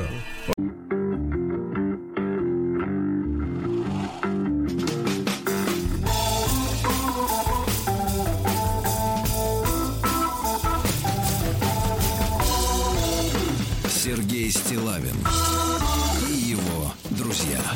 Дорогие товарищи, доброе утро вам всем. С нами вновь сегодня Алексей Алексеевич. В это время наш Владик э, э, лежит, э, лежит в Сочи. Вот, уверен, что лежит, потому что в другом положении ему сейчас никак. Нет, ну, ну, и вот, не нужно, и не нужно. Да, я приветствую, приветствую Пупсика за нашим музыкальным пультом. Это наша Настенька, да. Ну и, собственно говоря, товарищи, а пришла вчера новость о том, что из ВГОС вот я вот, по реакции Алексея Алексеевича хочу, да. хочу понять, разум, разумеет он или нет, так сказать, то, что я говорю. Из ВГОС собираются убрать обязательную аттестацию по иностранному языку. Ну, звучит так, что читать дальше не хочется, я согласен. Но если расшифровать, то, значит, следующее. ВГОС это, э, значит, э, стандарт а, значит, э, стандарт, государственный образовательный стандарт федеральный. ФГОС. А, так вот, а, и, не фигос, а ФГОС. ФГОС. Вот. Да, да, ну, ну произнести это невозможно. Вот у нас какие-то совершенно, из, вот, э, совершенно нет. Гос. Да, нет, нет, к сожалению, э, людей, которые бы с нормальным, э, сказать, писательским каким-то даром бы занимались бы вот этими аббревиатурами. У нас что ГИБДД, что ФГОС, какое-то вот все уродливое, ГИБДД, все это, непри- неприятное, ГИБДД, неприятное на слух. Было хорошее слово, Сергей Валерьевич, ГАИ, э, ГАИФ вот эти вот. А у вас ГАИ, я понимаю, да. да ну, значит, смотрите, ГИБДД. так вот, э, о чем история-то, что из, в том числе и, как это называется, экзамен-то окончательный в школе сейчас, он называется быстрее, Алексей ЕГЭ называется. ЕГЭ, вот, да, из ЕГЭ, ЕГЭ тоже будет э, убран э, иностранный язык. То есть имеется в виду, что из обязательных для изучения предметов, для того, чтобы их как следует изучить и сдать по ним в, в итоге выпускной экзамен э, ЕГЭ, будут исключены иностранные языки. Вот да. такое, это не предложение. Это вчера в 17.43 опубликовали как уже свершившийся факт. Э, давайте-ка мы периодически с вами возвращаемся к теме лингвистики языка, да, ну и нашего, и, и не нашего тоже. Давайте-ка мы вот, э, ребятушки, короткий опрос, пожалуйста, отправьте. Это бесплатно, еще раз успокаиваю тех, кто волнуется за свой тариф. Э, единичку отправьте на наш WhatsApp-портал плюс 7967 103 5533, если вы, ну, в повседневной жизни, ну, на работе, работе, да, или в принципе в быту а, пользуйтесь а, своими знаниями иностранных языков. Ну, то есть это вам реально нужно. Да, единичку, пожалуйста, отправьте, да, э, так сказать, э, э, пожалуйста, да. А вы, вы пользуетесь Какую иностранным языком, отправить? ну, если не ежедневно, то, по крайней мере, ну, ну, еженедельно точно он вам нужен. Двойка нет. Двойка нет, так сказать, нет такой нужды. Ну и давайте большой разговор. Действительно, насколько, насколько иностранный язык, э, так сказать, имеет значение для вот вас, как лично вас, давайте не о современном человеке говорить, таком каком-то гипотетическом, да, а все-таки лично о себе, э, насколько важен для вас э, иметь значение владения иностранным языком и какой предмет, какой предмет, давайте так, по-настоящему заслуживает того, чтобы сделать его обязательным для сдачи, э, так сказать, нашими детьми по окончанию школы. Если оттуда убрали иностранный, значит, на это место что-то надо в другое вставить, правильно? Вот у меня на Конечно. эту тему два соображения. Во-первых, я, конечно, ратовал бы всей душой за, э, так сказать, историю, для того, чтобы обязательно, э, так сказать, э, история, по крайней мере, своей собственной родины, она была э, малолетним балбесом э, вдолблена в голову, потому что, знаешь, э, я вот для меня не то, что фантастика, а вот один раз у нас был такой случай, причем в моем окружении, значит, при, прибился к нам одно время, значит, один товарищ талантливый, да, вот. И, так сказать, зашел что-то, зашел разговор о советской власти. Вот. И товарищ, ну, не, он не младше меня на несколько лет, ну, так сказать, на пол поколения, скажем так. И он мне тут вдруг выдает. А я вот, говорит, э, за Советский Союз, потому что он, э, например, э, значит, в орбиту влияния империи советской вовлек Казахстан. Я так, я так смотрю на человека и понимаю, что он вообще нифига не знает, что было до революции, понимаешь? Вообще ноль, понимаешь? И, и люди, взрослые люди, которые имеют нескольких детей, так сказать, имеют какую-то репутацию, э, даже в обществе, да, кое-какую. И, и вдруг я понимаю, что провал, фантастический провал. Нет, Ты понимаешь, человек, провал невероятный, конечно. Человек вообще не, не понимает, что было Человек до. это уже Сереж, это уже следствие. А перед этим было же еще, и они многие на этом настаивают, чтобы многовариативность еще была эта историческая. Я вот с этим тоже принципиально не согласен. Должна быть э, база, а потом ты уже, пожалуйста, в, в библиотеке, да. это сказать, еще э, с каким-то нанятым педагогом или там, исходя из собственных интересов. В истории я поддерживаю тебя в этом смысле стопроцентно. Ну вот смотрите, я, ребят, кстати, не давайте. знал, что она не, что она не обязательна. Это да, ну вот смотрите, итак, иностранный язык перестал быть обязательным. Ребятушки, давайте, так. пожалуйста, ваше ваше мнение, единичка, вам иностранный язык нужен в повседневной жизни, по работе, в быту, ну, может, вы фанат, может, вы фильмы смотрите без субтитров, как говорится, да, иностранная единичка на 0 плюс 967 нужен иностранный язык каждый, каждый божий день, каждую неделю в вашей жизни, двойка, честно говоря, нет, честно говоря, нет, потому что есть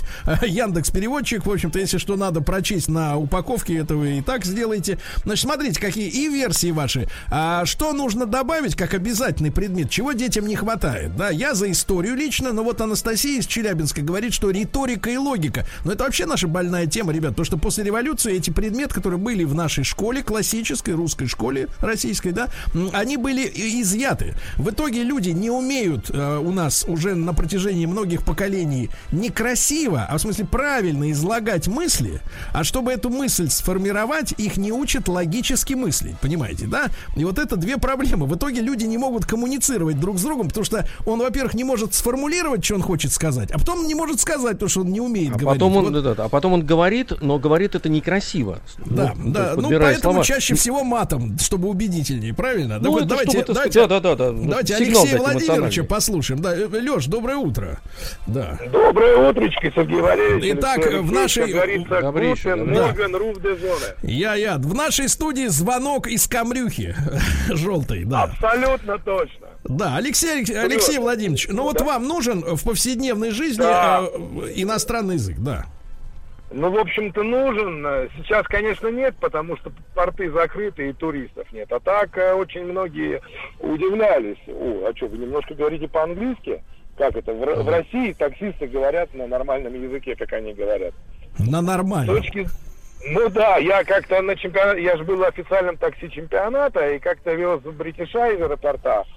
И он такой, типа, а это правда, что у вас медведи есть? Ну, пришлось над ним подиздеваться, сказать, что каждому русскому мальчику правительство выдает молодого медвежонка, а перед тем, как мальчик э, идет в армию мужчина, то он этого медведя сдает государству. И он реально в это поверил, сказал я ему на английском. Нет, ну, а брат, это... нет, нет, вообще ты на самом деле, Леха, ты напряг этого человека, потому что он понял, что ему нет, подсад... Сереж, подсаднение... напряг, напряг я его, напряг я его дальше. Он ехал в Сент-Реджес на Никольском. А я показал ему на такое коричневенькое здание и сказал, что это самое высокое здание в мире, Must Highness Building in Old World, ну, в общем... Да-да, я понимаю. Вот. Он спросил, почему, типа. Я говорю, ну, если сидишь в подвале, очень хорошо видно Сибирь. Вот. И он отказался от брони в Сент-Реджисе, Сереж. Да. И сказал, вези меня в другой отель, я боюсь КГБ. Не-не-не, а, ну, а во-первых, нет, Лех, Лех, суть в том, что он тебя точно срисовал как агента, потому что обычный таксист не должен владеть английской мовой, понимаешь, не должен. Вот, ты подсадной. Да, не должен, но, короче, владею. А с точки зрения того, чтобы оставить, при, так сказать, в предметах историю обязательно и язык обязательно. И все-таки язык. Вот, Хорошо. русский и история с языком. Вот это должно быть. Вот давайте определимся. Вот, кстати говоря, давайте э, тоже банк какой-то сделаем. Значит, Спасибо, язык Леш. русский, э, историю, да, Сергей Валерьевич? Да. Я бы, Нет, вот, кстати я, говоря, я... по поводу логики и риторики тоже туда потому что иногда становится за чиновников неудобно. Особенно, знаете, за что я переживаю? В судах. Потому что суд должен обладать беспрекословным авторитетом. И когда зачитывают, э, значит, дела и э, эти, приговоры, mm. мне иногда неудобно становится. Потому что нет, власть нет, но, должна э, владеть Алексей, этим, понимаешь? Алексей, Подавлять нет, дело, даже. дело в том, что юридические вузы, там они могут уже, так сказать, натаскивать по своим собственным методикам. Мы все-таки о школьниках говорим, да, люди, которые просто имеют базовый, базовый уровень, да, вот из базового э, списка экзаменов обязательных изъят иностранный язык. Э, мы сейчас посмотрим, как в нашей аудитории пользуетесь ли вы, во-первых, иностранным языком в повседневной жизни, но он вам обычно нужен, на самом-то деле. Вы же сейчас нас не по-английски слушаете, не по-немецки, правильно? Э, единичка на номер плюс 7967 Да, я регулярно пользуюсь языком, он мне нужен. Двойка нет. Честно могу сказать, что нет. Но вот смотрите, какая интересная история. Из, значит, из Питера пишут. А, обязательно для сдачи история, а английский я знаю хорошо, это мне помогает при делании уроков по английскому с детьми. То есть, погодите, получается какая-то какой-то вечный двигатель, маховик на пустом месте, да? То есть вы знаете английский язык, чтобы помогать детям узнать английский язык. А они потом вырастут и будут помогать своим детям э, изучать в школе английский язык. А, а так для он, чего? А так он в принципе, да, а так он в принципе не нужен. Я в спецшколе, когда учился, кстати говоря, в советской, я да. никак не мог понять, для чего я учу этот английский язык расширенно, потому что страна-то была закрытой в принципе. Ну, То да. есть, ну, ну, ну полное безумие. Да, ну вот смотрите, из Москвы сейчас Я мы послушаем Геннадия. Э, письмо еще да. от Ивана, 29 лет. Иван э, взял на поруки девушку с радио. Я вам, Алексей Алексеевич, расскажу. У меня многие слушатели уже на примете, они о себе много рассказывают. Да, он взял девушку с радио, она перестала развиваться. То есть, став женой, угомонилась. Понимаете, да? Я Ивана а. успокаиваю, что, мол, для того она на радио и пошла, может быть, чтобы найти Ивана.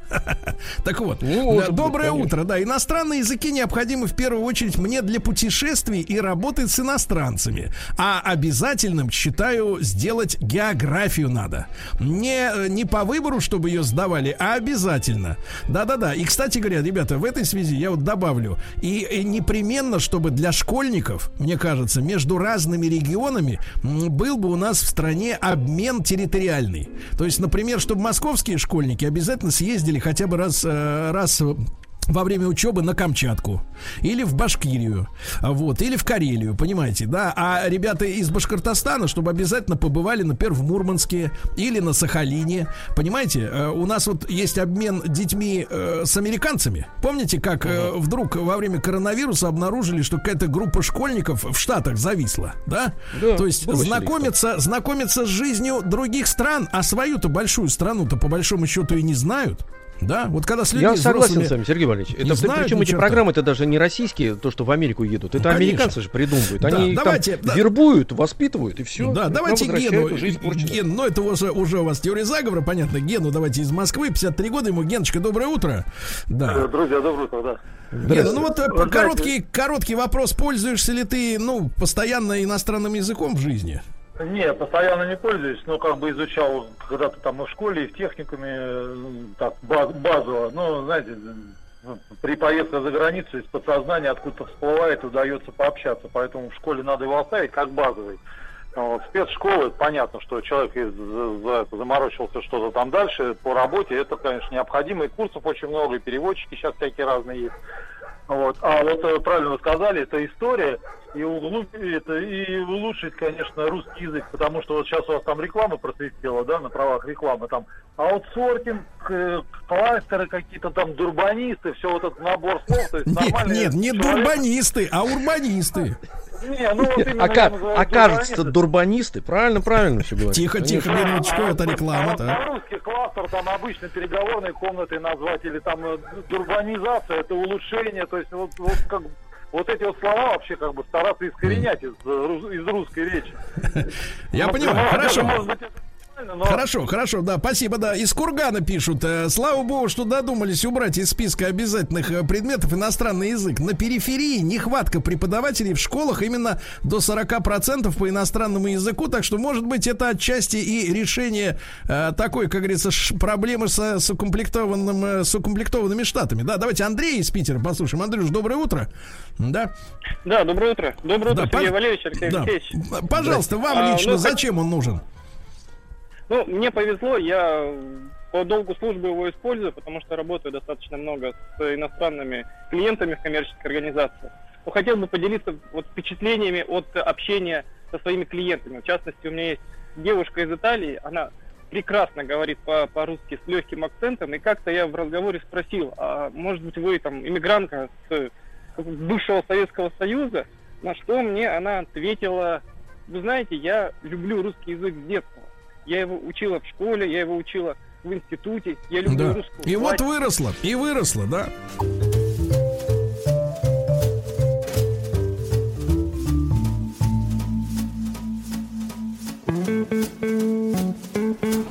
Сергей Стилавин и его друзья. Друзья мои, так, э, предложение достаточно уже серьезное прозвучало из ВГОС. Это федеральная государственная образовательная услуга или стандарт. Да, стандарт, да, стандарт ВГОС. Э, собирается убрать обязательный экзамен по иностранному языку. Э, значит, он не нужен по окончании школы на усмотрение, как говорится, ребенка. Но давайте мы сегодня, во-первых, разбираемся, нужен ли вам иностранный лично в повседневной жизни. Давайте единичку отправить, пожалуйста, на номер плюс 7967 103 5533. Это бесплатно. Двойка нет, не нужен. Ну, честно, давайте честно. Ну, просто какие-то этикетки, знаете, или там э, некоторые пишут, а что это на колбасе там или на чае не написано по-нашему? Ну, что там могут на, по-нашему написать-то? Вот, отсканировал сейчас мобилой, да, зас, заслал в переводчик, там все обработалось, тебе вы, вылез перевод, да. Иностранный какой-нибудь пост в интернете, там в Инстаграме, там есть просто кнопка перевести, сразу раз на русский переводится. Э, такой потребности, это знаете, что вот сидишь и чувствуешь себя идиотом. Ну, при помощи гаджетов они эти проблемы ушли. Или, по крайней мере, мы себя чувствуем более уверенно. А, но, тем не менее, давайте вот Григория послушаем из Москвы. А, Григорий, доброе утро. Да.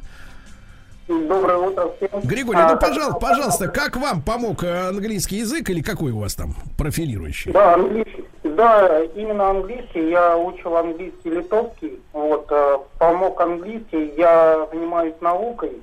Так. Вот, и когда устраивался на работу в Швейцарию, он мне очень сильно помог, английский язык именно, угу. потому что э, разговаривали мы там все в научном коллективе только на английском. А вот. сейчас вы, Григорий, Григорий, можно уточнять, это понятно, профессиональная деятельность. А сейчас вы в Москве живете?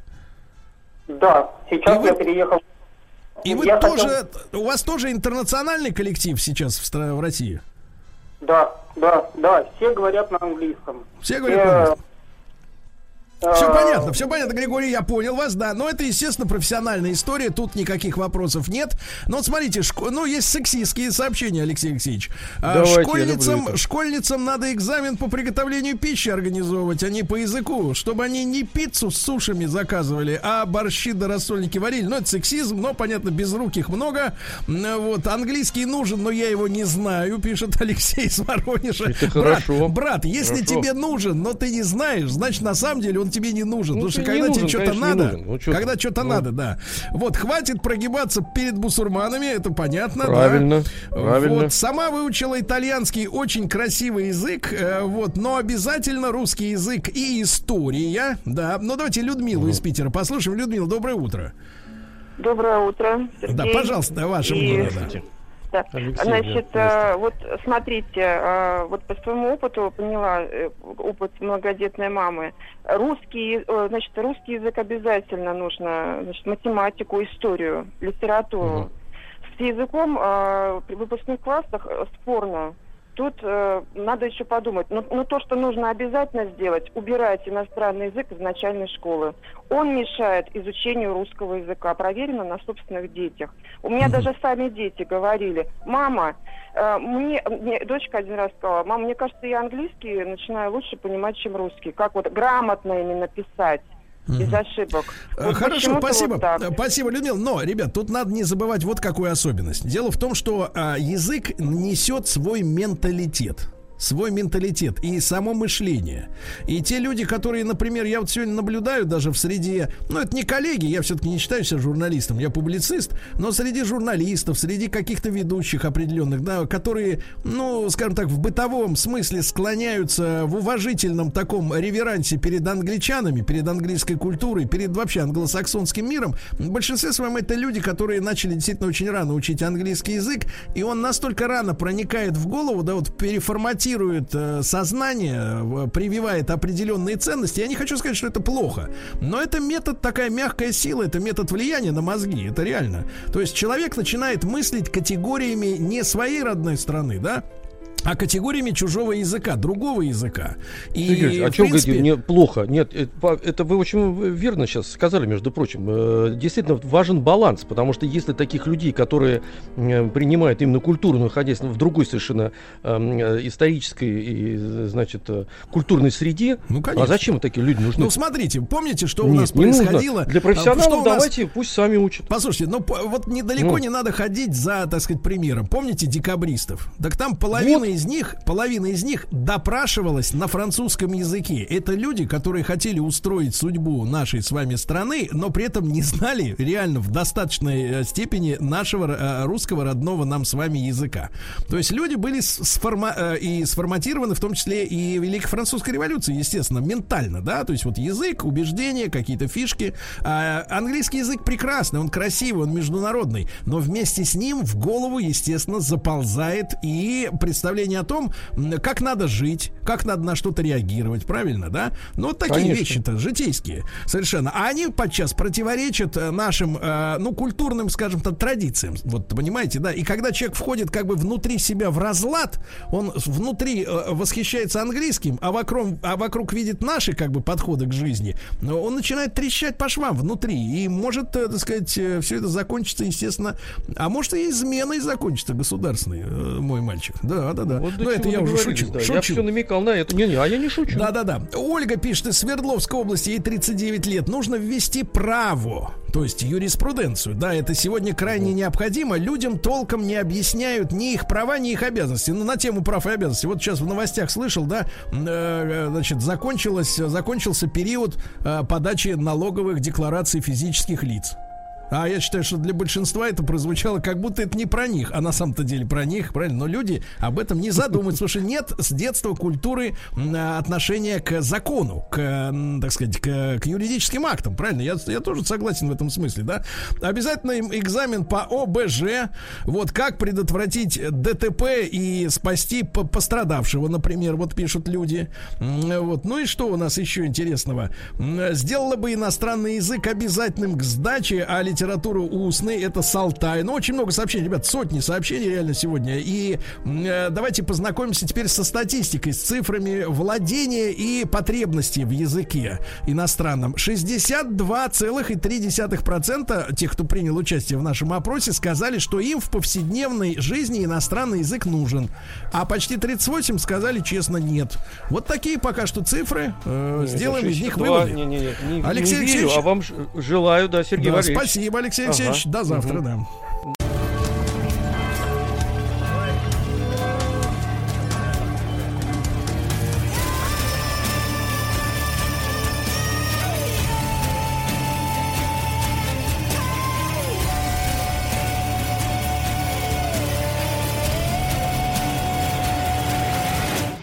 История и болезни. Друзья мои, у нас прекрасная новость. Дмитрий Алексеевич Гутнов, а, профессор Московского государственного университета, доктор исторических наук, отдохнул. Отдохнул. И вернулся, да. Дмитрий Алексеевич, доброе утро. Вот. И с новыми силами к новым болезням. Да, Дмитрий Алексеевич, я наблюдал фотографии в Инстаграме, в вашем аккаунте, да, как вы, можно сказать, мужественно воспринимали непогоду на берегу Финского залива. Вот. Да, а, как... Я, не застал самые главные грозы, вот, которые по телевизору показывали, но да. все равно несколько дней довольно счастливых я получил. Угу. Как бы, Дмитрий там, Алексеевич, там, что... ну буквально пару, может быть, предложений. Как на Финском заливе отдых, как шашлыки, чем, чем радовали, как говорится, сервисмены? все радовали всем, за исключением того обстоятельства, что до 27 числа там в Питере были закрыты рестораны, поэтому весь Бамонт питерский, не только, mm. каждый вечер съезжался туда на Финский залив, вот в район Солнечного, mm-hmm. этого Репина и дальше. Да. Да, смотреть на закат, поэтому, грубо говоря, сесть где-то было довольно трудно. А все э, даже очень прилично. Ну, вот. хорошо. Мне... Да, Дмитрий Алексеевич, ну что же, э, к чему мы сегодня приступим? Ну, по многочисленным просьбам э, слушателей, вот меня тут достает мой коллега по МГУ, завсегдатой э, географической станции Московского университета на Белом море, для которого маяк – это свет в оконце, когда он там сидит летними месяцами, mm-hmm. это Сергей Краснов – он меня упрекает, что я ничего не говорю про оспу, но не забытую болезнь, потому что ее как бы все победили э, где-то с 1977 года и забыли, понимаете? А на самом деле она играла в истории довольно важную роль, просто по той причине, что там смертность этой болезни составляла на пике где-то там в 17-18 веке там 30% населения в Европе понимаете? Ну, да. И, соответственно, это все существенно влияло на все процессы, и экономические, и социальные, и тому подобное. И оспа была, ну, сейчас она забыта, а ведь натуральная оспа это тяжелая и заразная болезнь. Она является одной из наиболее древних инфекционных болезней, которая доставила, досталась человечеству в наследство от э, млекопитающих вот, и оставляет на теле человечества до сих пор довольно глубокие рубцы, причем как в фигуральном смысле, так и в, э, в этом э, настоящем. Потому что оспа в считанные дни, как известно, обезображивает своего носителя, покрывает тело множеством язв, эти язвы растут, потом лопаются, и заразиться поэтому можно не только вот воздушно-капельным путем, как у нас сейчас масочный режим из-за этого, но и через что угодно, через одежду, постельное белье, посуду, на которой там вот этот возбудитель попадает из язв и тому подобное. И если первые там 14 дней все это напоминает грипп, то потом озноб и повышенная температура переходит в рвущие боли в пояснице, в крестце, и где-то там потом это э, все превращается уже э, ну, тело покрывается язвами, язвы начинают лопаться и оставляют после себя обезображивающие человеку рубцы. А, Честно говоря, у исследователей нет единого мнения, когда, какой регион и когда на Земле является прародиной этой болезни и каким образом эта болезнь досталась именно человечеству, через какое животное там, допустим. По привычке а, обычно указывают то ли на Малую Азию, то ли на Индию, то ли на Северную Африку. А, что могу сказать? То, что подтверждением того, что оспа встречалась Э, в Африке с незапамятных времен служит то обстоятельство, что когда была вскрыта могила фараона э, Рамзеса V и обнаружена его мумия, а он умер не более не менее как в 1145 году до нашей эры, так вот на его мумии, согласно ну, этому резонанс, магнитно-резонансному сканированию, э, есть свидетельство этих язв. То есть такое ощущение, что он перенес оспу, как э, если не умер от этой оспы, понимаете? Ну да. Вот. У, упоминание о болезни, которая напоминает клиническими признаками оспу, содержится в одном из наиболее ранних источников индийской медицинской практики. Это 9 век до нашей эры. А китайские летописи об оспе сообщают где-то аж в 12 веке до нашей эры. Первым врачом, который оспу как заразную болезнь описал, был знаменитый врач э, Ибн Сина, Авиценна. Ну да.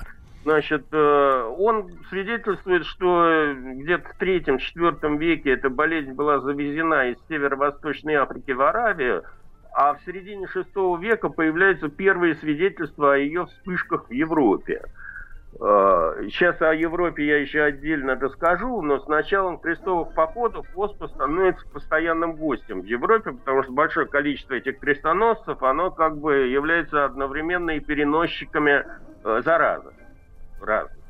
С тех пор повальный мор, он характеризуется все время в Европе. Зафиксированные эпидемии оспы в XII веке, в XIII, в XV, в различных частях Европы. Совсем недавно э, выявлены были, предположительно, э, еще одни виновники стремительного распространения оспы в Европе, по крайней мере, до крестовых походов. Э, удивительно, но этими людьми оказались викинги. Если верить недавней статье в, статье в журнале Science, э, следы вирусов натуральной оспы обнаружены в зубах скелетов викингов, умерших аж 1200 лет назад, где-то там в шестом-седьмом веке нашей эры. Э, как показали последующие изыскания, э, следы вирусов имеются в могилах викингов, имеются на территории Дании, Норвегии, России и даже Великобритании – таким образом, получается, что хрестоматийно, так сказать, известные нам морские разбойники, первооткрыватели, купцы, воины и тому подобное, прокладывая свои новые маршруты, одновременно распространяли еще и заразу. Вот современные палеогенетики уже установили полную последовательность четырех геномов вот этих вот древних штаммов вируса оспы – выяснили, что их генетическая структура отличается от современного штамма, вот, который был уничтожен в 20 веке. Однако да. Э, сейчас совершенно не ясно, были ли эти штаммы смертельными для человека, то есть как это было в 20 веке, или приобрели это свойство уже позже, в процессе дальнейших мутаций. Mm. Если про нашу историю говорить, что первые свидетельства о наличии этой болезни мы имеем в 15 веке. Считается, что она сюда пришла из германских земель вместе с иноземными специалистами, которых в большом количестве стал впервые в России выписывать Иван III из-за границы.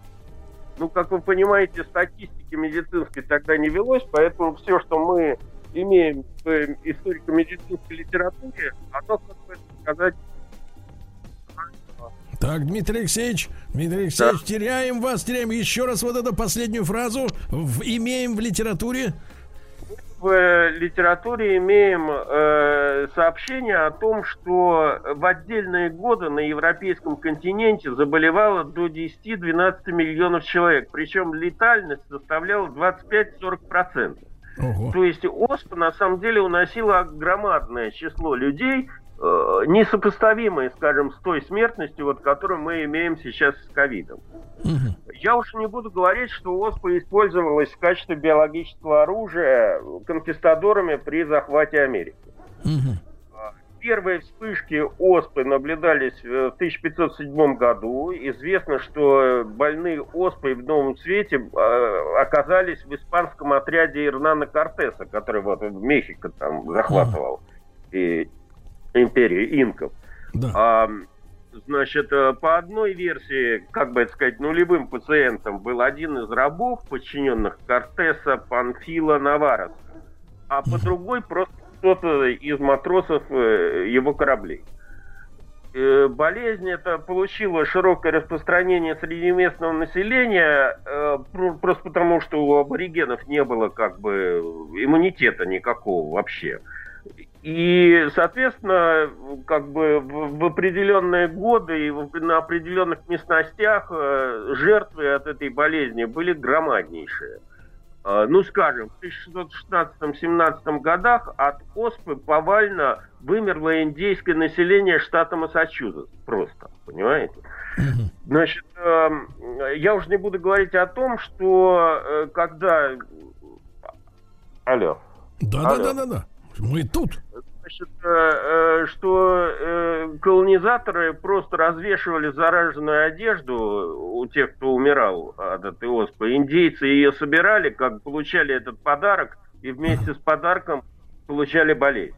Ну, то есть, э, Дмитрий Алексеевич, вот смотрите, у нас сегодня в истории с утра пораньше промелькнул факт, что сегодня как раз э, товарищ Колумб впервые встретил э, во время путешествия индейцев майя, да, которых сейчас осталось около, около 6 миллионов человек. Но вы, вы, вы называете это, эти действия целенаправленным геноцидом. Конечно, это был целенаправленный геноцид, просто сейчас э, ни у одного нормального политика язык не поворачивается это все как бы назвать своими именами. Э, я уже не буду говорить о том, что их считали недочеловеками, потому что они были не христианами, а, соответственно, на них не распространялись, как бы сказать, э, эти правила, права человека, как бы мы ну сейчас да. назвали. Ну да. Понимаете? Вот. Теперь относительно борьбы с этой болезнью, она не менее древна, как сама болезнь. Естественно, человечество пыталось от оспы разным образом оградиться, и э, первым, что до чего в общем, как бы человечество додумалось, это вариоляция. То есть прививание здоровому человеку оспенного гноя от больного легкой формой оспы. Впервые подобные опыты описаны в трудах известного персидского врача и философа X э, века Абу Бакра Ар-Рази. Из его работы можно сделать вывод, что подобный способ борьбы с э, оспой в исламских государствах, во-первых, был известен, а во-вторых, интересно, что он широко практиковался а, а, в отношении малолетних девочек. Потому что будущая жизнь, как вы знаете, в общем, как бы в исламском мире женщина, она всегда играла подчиненное положение. Э, она должна была выйти замуж и жить в гареме. Так вот, э, чтобы в будущей жизни в гареме сохранить их красоту и избежать уродств, связанных с рубцами, возможной болезнью оспы, э, им прививали вот этот оспенный гной. А, Дмитрий Алексеевич, не могу не уточнить, а как это внутривенно прививали или как? Нет, не внутривенно, а ранку делали и просто сажали в эту ранку этот гной. Я чуть попозже скажу об этом деле, когда дело дойдет до Европы. Значит, э, э, в других странах Востока этот способ был известен, по крайней мере, с э, раннего Средневековья. Э, историки медицины утверждают, что и у нас в России вариоляция как способ избежать заражения оспой практиковался у ряда коренных народностей Урала и Сибири. Честно говоря, подтверждения этого не знаю, но буду верить вот на слово. Теперь в Европу этот способ борьбы с э, оспой э, попал довольно поздно он попал из Османской империи благодаря супруге английского посла в Константинополе Мэри Уортли Монтегю. А, прознав про подобный способ борьбы с оспой, который, в общем, как бы бушевал в Европе у местных врачей, она, привел, не сказав ничего мужу, привела своего шестилетнего сына. Сын переболел легкой формой оспой и как бы после этого уже не заражался. А, узнав об этом опыте английский король Георг I приказал провести клинические испытания подобной вариоляции на заключенных Ньюгейтской тюрьмы. А, причем выживших э, добровольцев, ну, они не были добровольцами в полном смысле этого слова, но те, кто соглашался на эту операцию, обещали освободить. Да. Опыт с заключенными был признан успешным. По-моему, один человек умер из 12, остальные как бы выжили. И после этого врачи переключились э, на, как бы сейчас сказать, э, на испытание, в кавычках, этой вакцины на более широком спектре э, населения. Как вы думаете, кто это был? На более широком? Это в Англии, да. опять же? В Англии? Это опять же в Англии. Рабы? Диккенса читали, да, Давида Копперфильда? Так. Значит, э, этот опыт с заключенными был перенесен на детей-сирот из различных э, лондонских приютов. Деньги за это дело, естественно, получали содержатели этих приютов. Значит, э, когда и те приобрели иммунитет э, к оспе, э, значит, вариоляция поднялась вверх по социальной лестнице и были привиты дочери принца Уэльского. Надо сказать, что несмотря на заявленный успех, вариоляция имела...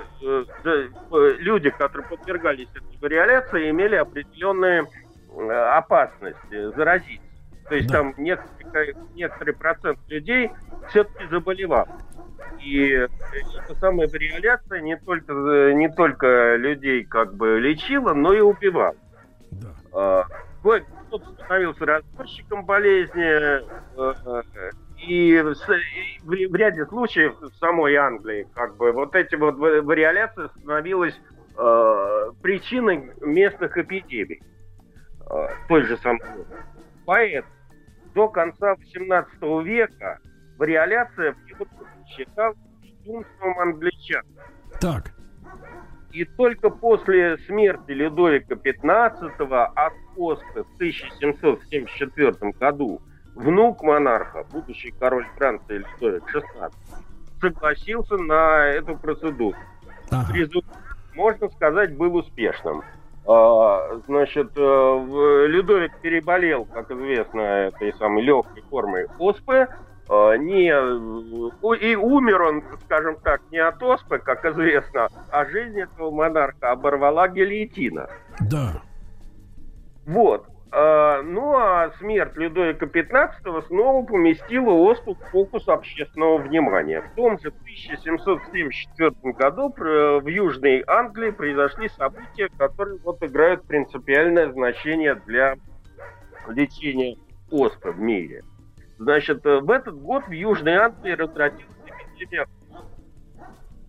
так, так, так, профессор, раз... где? В Южной Африке, да? Не Южной Африке, а Южной Англии. Англии. Вот. А, до того безвестный фермер, звали его э, Бенджамин Джести, решился на огромный риск, чтобы спасти свою семью от, э, казалось бы, неминуемой смерти. Да. Он, по всей вероятности, уже знал тайну невосприимчивости к этой болезни э, ряда английских профессиональных групп, связанных с скотоводством, а именно да. доярки.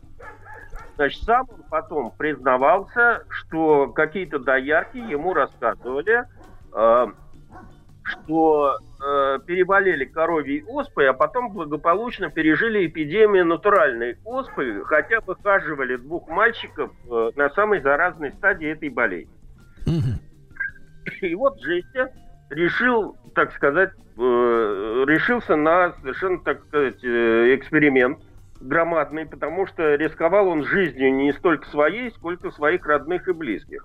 Он привел свою жену и двоих детей на пастбище у реки Уэйгл около э, местечка Мелбери-Баб. А, там на пастбище фермеров он э, подо, подозвал семью к себе поближе, встал на колени рядом с больной коровой, вынул из кармана острую штопольную иглу и, взяв гной из одной из коровьих язв ввел э, всей своей семье эту зараженную коровьей оспой живую материю под кожу.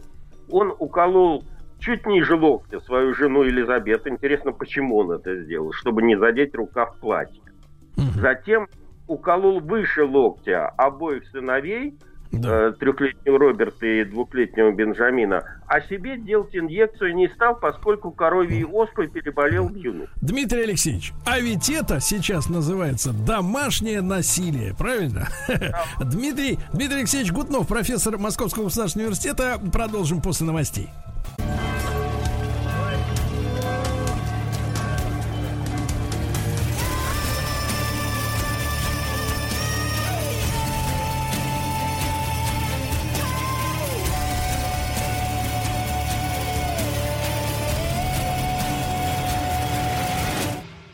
История и болезни. Ну что ж, товарищи, отдохнувший, посвежевший, в общем-то, даже утомившийся несколько от отдыха э, Дмитрий Алексеевич Гутнов, э, доктор исторических наук, сегодня продолжает свою лекцию в нашем цикле «История и болезни». И перед рекламой он поведал нам, перед новостями поведал нам, что э, естествоиспытатель заразил всю свою семью. Э, он вот, что... естествоиспытатель был, он был простым фермером. А, и, кстати говоря, получил заслуженное признание сначала как первооткрыватель вакцинации, но в конце 18 века сельский врач из Глостершира Эдвард Дженнер а, как бы вывел это открытие на новый уровень. Потому что Джести делал, все делал по наитию. А Дженнер тоже был наслышан о переболевшей корове и оспой Таярке, э, но он решил поставить именно научный эксперимент – эксперимент довольно своеобразный. Им был выбран, а по сути куплен восьмилетний мальчик Джеймс Фипс. Фипс не болел оспой на момент прививки и практически был здоров по меркам медицины 18 века. Более того, он был садовником, он был сыном садовника Дженнера. Семья мальчика была бедной, и за соответствующие деньги для нее там приличные позволила Дженнеру проводить над Джеймсом свои эксперименты и сняла, сняла с себя какую-либо ответственность за его жизнь.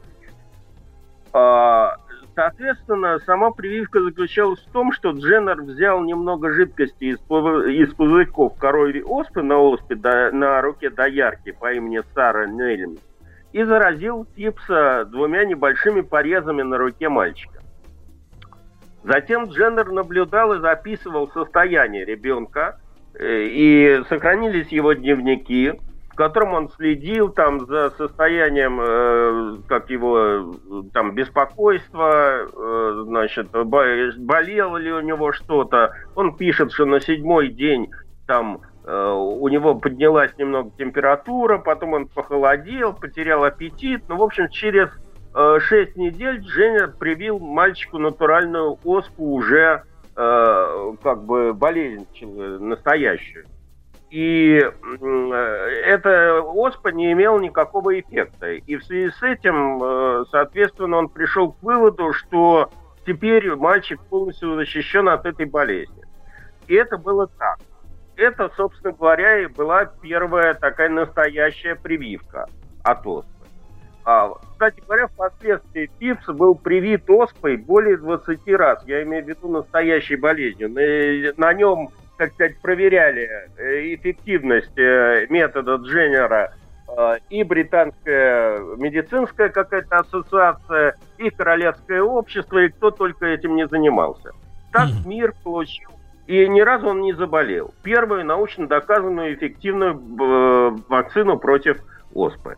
Э, но надо сказать, что не все этот метод приняли сразу. Особенно против, как всегда, был духовенство. Так. Э, хотя жизненные обстоятельства заставили этот метод доктора Дженнера все чаще и чаще применять. Ну, например, с 1801 года по королевскому указу стали прививаться солдаты армии и матросы флота Его Величества. С 1802 года британский парламент признал заслуги э, Дженнера и даже наградил его 10 тысячами фунтов э, стерлингов премии, а через пять лет еще удвоил эту сумму. Э, затем его достижения стали признавать по всему миру. Он был принят в разные почетные различные научные общества, и даже было основано Королевское э, Дженнеровское общество. Значит, э, э, ФИПС тоже не был забыт. Когда он вырос, то Дженнер предоставил ему и его жене э, и двум рожденным в браке детям бесплатную аренду своего коттеджа в Беркли, в котором как раз довольно долгое время, до 1982 года, и размещался музей Эдварда Дженнера. Фипс присутствовал при похоронах Дженнера в 1823 году, а когда сам был похоронен, то был похоронен в той же церкви. Э, значит, это что касается у них на Западе. В 1807 году в Баварии впервые было объявлено о повальной вакцинации всего населения от оспы. То есть она стала первой страной, которая вообще вводила э, вакцинацию в общенациональном, как сейчас говорят, масштабе. Теперь несколько слов по поводу наших, так сказать, Палестин. Всем хорошо известно по всем учебникам, э, что первой в России коровью оспу по методу Дженнера привела Екатерина II и ее сын Павел, будущий император Павел I. Это так, в общем, но и не так. Потому что на самом деле оспа прививанию э, Екатерины II предшествовало полное повторение, э, репликация опыта, который провел Дженнер. Был найден мальчик, ныне совершенно забытый, э, по имени Антон Петров, который никому ничего не говорит. Э, сын крепостного. Его взяли и просто вот так же, как Дженнер вводил пипсу, э, эту коровью оспу, таким же образом прививали коровью оспу. Когда он благополучно выжил и стал невосприимчив к настоящей натуральной оспе, оспу привили императрица и ее сыну. В отличие от Пипса, который после этого обеспечил себе свою безбедную старость, Э, Антон Петров, значит, получил известность, но другого толка. Через полвека, в 1801 году, э, с легкой руки императрицы Марии Федоровны, э, жены Павла I, э, он сменил фамилию и стал именоваться э, Антоном Вакциновым. У нас в стране существует фамилия Вакцинова. Э, наверное, нынешний Вакцинова это дальние родственники вот этого вот Антона Петрова. Ну а после Екатерины II вакцинация стала просто модной. Естественно, значит, раз императрица это делает, то э, как бы э, за ней последовали все августейшие особы, там, лица, приближенные ко двору, а то, что прививались даже те, кто уже переболел и получил иммунитет от этой болезни. Э, ну и с тех пор, в общем, у нас в стране не было никаких проблем в этом смысле. Оспопрививание проводилось повсеместно, но, конечно, в необязательном порядке. То есть э, заслуга настоящей, так сказать, победы над оспой, как к этому не относиться, она принадлежит советской власти. А, в 1919 году пребывание стало обязательным с детского возраста, и именно тогда, в общем, на руках всех советских детей появились вот эти вот оспины замечательные, которые у меня есть, и я уверен, у вас. Значит, э, эффект так, так, так, профессор, профессор, немножко, немножко, так сказать, еще разок, еще разок, как у вас и у меня, вот отсюда. Да. да. Значит, эффект не замедлил проявиться. В 1921 году число заболевших снизилось с, 1800, с 186 тысяч до 25 тысяч. А, в 1936 году была погашена последняя вспышка этой болезни в нашей стране. И даже в 1958 году на Всемирной ассамблее здравоохранения Советским Союзом была предложена э, резолюция Э, ну, о том, что и программа по абсолютному устранению оспы в мире. Вот, э, э, правда, годом позже болезнь жестоко отомстила СССР за эту широковещательную программу. Это известная история, она описана везде, есть в интернете. Последняя широкая вот эта вот вспышка оспы в Москве в 1959 году. Сводится эта история к следующему – в декабре 1959 года известный советский художник э, Алексей Кокорекин, дважды лауреат Сталинской премии, в свое время вернулся в Москву из увлекательного путешествия по Индии. Тут надо сказать, что, вообще-то говоря, перед Индией он должен был поехать в турне по Африке. Э, и ему сделали целый букет прививок от африканских болезней. Стояла там и оспа. Но по непонятной причине, значит, э, прививка от оспы ему не была сделана. То ли вакцины под рукой не оказалось, то ли он отказался, но отметка об оспопрививании была сделана. Поэтому, когда он уехал в Индию, то никто, в общем, не заморачивался. А дальше началась история вот э, почти как для желтой прессы. Значит, вернувшись в Индию, из Индии на день раньше, я уж не знаю, совпало ли это так, или это было подстроено, э, лауреатом Сталинской премии, он, он направился не домой, а к своей возлюбленной, скажем так, э, значит, э, и день развлекался с ней. Пока, так, так сказать, семья его официально ждала. А когда он должен был приехать в Россию по расписанию, он, при, он прибыл домой. Правда, в этот момент, значит, у него обнаружилось легкое недомогание. Ну, насморк, там, повышение температуры, в общем, как бы грипп. Поэтому самочувствие еще позволяло ему некоторое время не обращаться к врачу, а когда через два или через три дня, в общем, ему стало совсем плохо и становилось хуже с каждой минуты, то его забрали в больницу и начали ставить самые разнообразные диагнозы. Поскольку в, в это время уже сменилось поколение врачей, и молодые советские врачи еще как бы были уверены априори, что ОСПА в Советском Союзе с 1936 года не существует, то ему ставили совершенно разные диагнозы, от гриппа до сыпного типа. И, в общем, таким образом угробили. Через три дня Кокорекин умер. А, и, в общем, эту вот тайну он унес с собой в могилу, если бы этот непонятный медицинский случай не взялся, а, так сказать, в общем, как бы, грубо говоря, вскрывали труп а, не только так сказать, действующий анатом, но какой-то старый, значит, анатом, который еще э, как бы знал, в общем, видел, что происходило в 30-е годы. И одного взгляда этого патологоанатома э, хватило на то, чтобы сразу поставить диагноз, что человек болен э, оспой. Дмитрий Алексеевич, а, Дмитрий Алексеевич, а про возлюбленную-то, который на день раньше, так сказать, завернул налево, ничего не известно? После этого, после этого началась спецоперация просто mm. большая, а, э, которая охватывала Москву. Потому что сразу же, значит, когда стало ясно, что это эпидемия оспы, то стали вычислять. Ну, во-первых, а, попутчиков, э, пассажиров самолета, который летел из Индии в Москву, куда ездил и с кем общался Кокорекин, значит, э, кому он дарил подарки, значит, э, врачи, э, которые его осматривали, эти, медицинская бригада, которая его забирала в больницу, с кем он лежал в палате. В общем, там огромное количество людей оказалось в это дело втянуто. В общем, все управление московское КГБ и МВД стоял на ушах. Какого-то дипломата, который должен был улететь, и летел вместе с Кокорикиным из Индии там на побывку и потом возвращался обратно, сняли с самолета тут всплыла история с любовницей. Почему она всплыла? Потому что Кокорекин привез подарки из Индии семье и любовнице. И все, все эти, значит, его родные и близкие, вместо того, чтобы пользоваться этими подарками, тут же сдали их в комиссионки. Значит, соответственно, под подозрением оказались эти, кто принимал эти подарки в комиссионках, кто там был. В общем, количество людей расширилось э, многократно. Э, Сам вопрос о немедленной вакцинации Москвы, по крайней мере.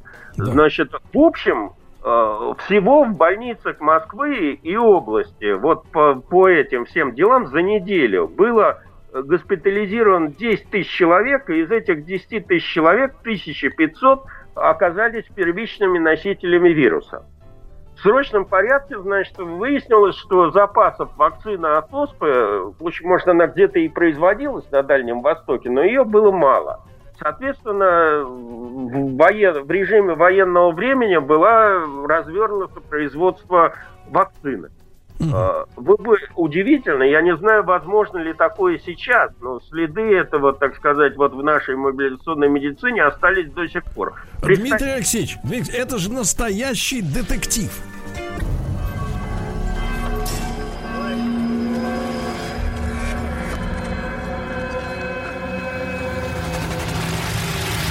История и болезни.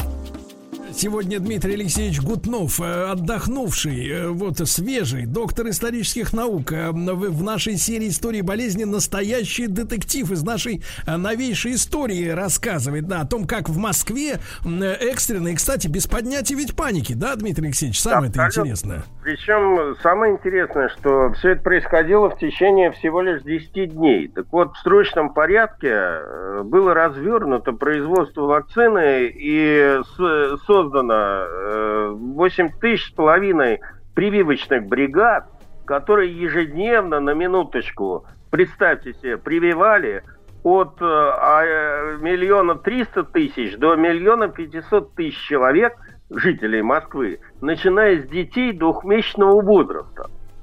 Э, как это возможно, сейчас довольно трудно представить. Но тогда это было реально. Значит, э, э, через 10 дней распространение болезни было приостановлено, по крайней мере, комиссия государственная во главе с Никитой Хрущевым это дело констатировала. А спустя месяц вспышку ОСПА удалось погасить полностью. За неделю было привито 7 миллионов граждан населения Москвы, тогда оно было, и э, какой-то часть области. Вот. Э, больше после этого на территории нашей страны ОСПА не фиксировалась. А, э, последний случай заражения натуральной оспой э, в мире зафиксирован в 1977 году в Латинской Америке. После этого не зарегистрировано ни одного случая заболевания этой болезни в мире. А, тем не менее, хотя и считается, что оспа побеждена, прививка от нее продолжает входить в обязательный набор э, вакцинации современных российских детей. А, говорят, что штаммы этой оспы остались э, только в нескольких этих самых крупных хранилищах этих вирусов, там типа Уханя, э, китайского нашего Новосибирска вектора, еще где-то в Америке. А, но чем черт не шутит? Видите, значит, что в мире происходит? Изменяется температура, и, соответственно, там оживают какие-то вирусы, о которых мы вообще знать не знали. Или меняют свои сущности. Ну, Поэтому... Дмитрий Алексеевич, Дмитрий Алексеевич, а, э, собственно говоря, дальнейшая это вот судьба гражданина Кокорекина известно, как, как сложилась? Он умер, и все. Через три дня после заражения, то есть после обнаружения, после того, как он попал в больницу. Его три дня мурыжили и пытались ему поставить разные диагнозы. Угу свойства, так сказать, молодости и старости, да, потому что уже как бы эти новое поколение врачей было настолько уверено, что старшее поколение победило эту болезнь, что никто не верил, что человек может заразиться натуральной оспой, понимаете? Как? Чего? Вот. Да, да, да, да, да. Вот, но вот, вы, Дмитрий Алексеевич, да. Дмитрий Алексеевич, но вы считаете чудом, что удалось многомиллионный город, не поставив на уши, да, условно говоря, да, и тихо, спокойно все это вот за там за считанные дни, за полторы недели локализовать? Я не считаю это чудом. Я считаю, что та социально политическая система, которая тогда существовала, при всех своих минусах, она была мобилизационной и позволяла как бы мобилизоваться в каких-то критических случаях. То, что сейчас происходит, гораздо хуже, потому что мы живем в несколько более мягких условиях и, соответственно, менее, ну, ну, вы видите, что в Америке... Расслабились, да, нас... расслабились. Вот, вот, понимаю. Дмитрий Алексеевич, ну а вот с, с вашей точки зрения, а зачем эти штаммы, так сказать, хранятся в лабораториях, как говорится? Ну, во-первых, они, как, какими бы они ни были, они являются одной из э, этого самого составных частей биоразнообразия Земли. А сейчас, вы знаете, в связи с дальнейшим развитием техногенной цивилизации, значит, как бы мы теряем, ну, там разные есть цифры, я боюсь наврать, особенно в эфире этого радио, что там ежедневно на планете исчезает там сколько-то видов растений, животных и тому подобное. Поэтому... Погодите, так это, да. это что же их хранят, так сказать, для того, чтобы потомкам сохранить? Ну, вообще говоря, мы не знаем. Нам не дано предугадать, как наше слово отзовется. Может, они понадобятся для чего-то. Понимаете? Mm-hmm. Они же возникли не просто так. Значит, может быть, там, значит, они сыграют какую-то свою роль. Mm-hmm благовидно вот. или нет. Главное, чтобы они находились, так сказать, под присмотром и под контролем. Профессор, вот. а вот сегодня была новость, опять же, кто, тоже к нашей теме, что американцы с японцами, значит, э, э, чуть ли не 100 тысяч или там чуть ли не 100 миллионов, 100 тысяч, наверное, да. скорее всего, лет да. назад умерший, заснувший какой-то организм вирусоподобный, Нет, сумели они разбудить. керн с дна моря, и там, значит, выяснили, что этот керн там э, давностью 100 миллионов лет обнаружили там какие-то эти самые бактерии и их оживили. Да. И действительно это, ну, с точки зрения чисто научной, это, конечно, очень интересно, потому что, э, ну, перед тем, как появились многоклеточные организмы на Земле, мир был заполнен разного рода вирусами и бактериями, простейшими. Поэтому э, оживая, оживляя, это примерно то же самое, что наши, так сказать, попытки оживить мамонта, только в микромире, понимаете? Значит, они как бы а, оживляют организмы, которые дали потом э, вот это начало там следующим поколениям живых существ. Ну это для нас-то опасно, вдруг выскользнет и пойдет там крушить все. Ну, вы знаете, наука, она такая, она не имеет этого, как бы, положительного вот, понятия плюс и минус, положительного и отрицательного. Достижения науки могут быть использованы в любую, так сказать, в любую сторону. это попадет. Да. Это, Хорошо, знаете, Дмитрий Алексеевич, да, Дмитрий Алексеевич, как всегда, как всегда, рад, рад с вами быть в эфире. Профессор МГУ, доктор исторических наук. Весь цикл истории болезни на сайте радиомаяк.ру в любое доступное для вас время.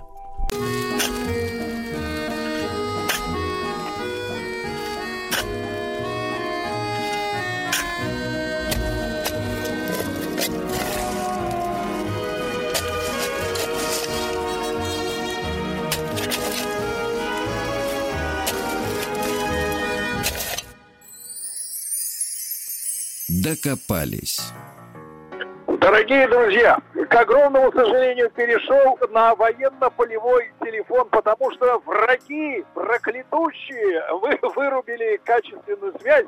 Но я надеюсь, что для нашего профессора МИСИС, э, доктора технических наук Александра Александровича Громова это не будет помехой. Сан Саныч, доброе утро. Доброе утро, Сергей, доброе утро. Сан Саныч, сегодня у нас самое главное, что может быть, это кальций, правильно? Да. Сан Саныч, тогда прошу выступить вас с феноменальной лекцией на эту тему. Для чего человеку нужен кальций?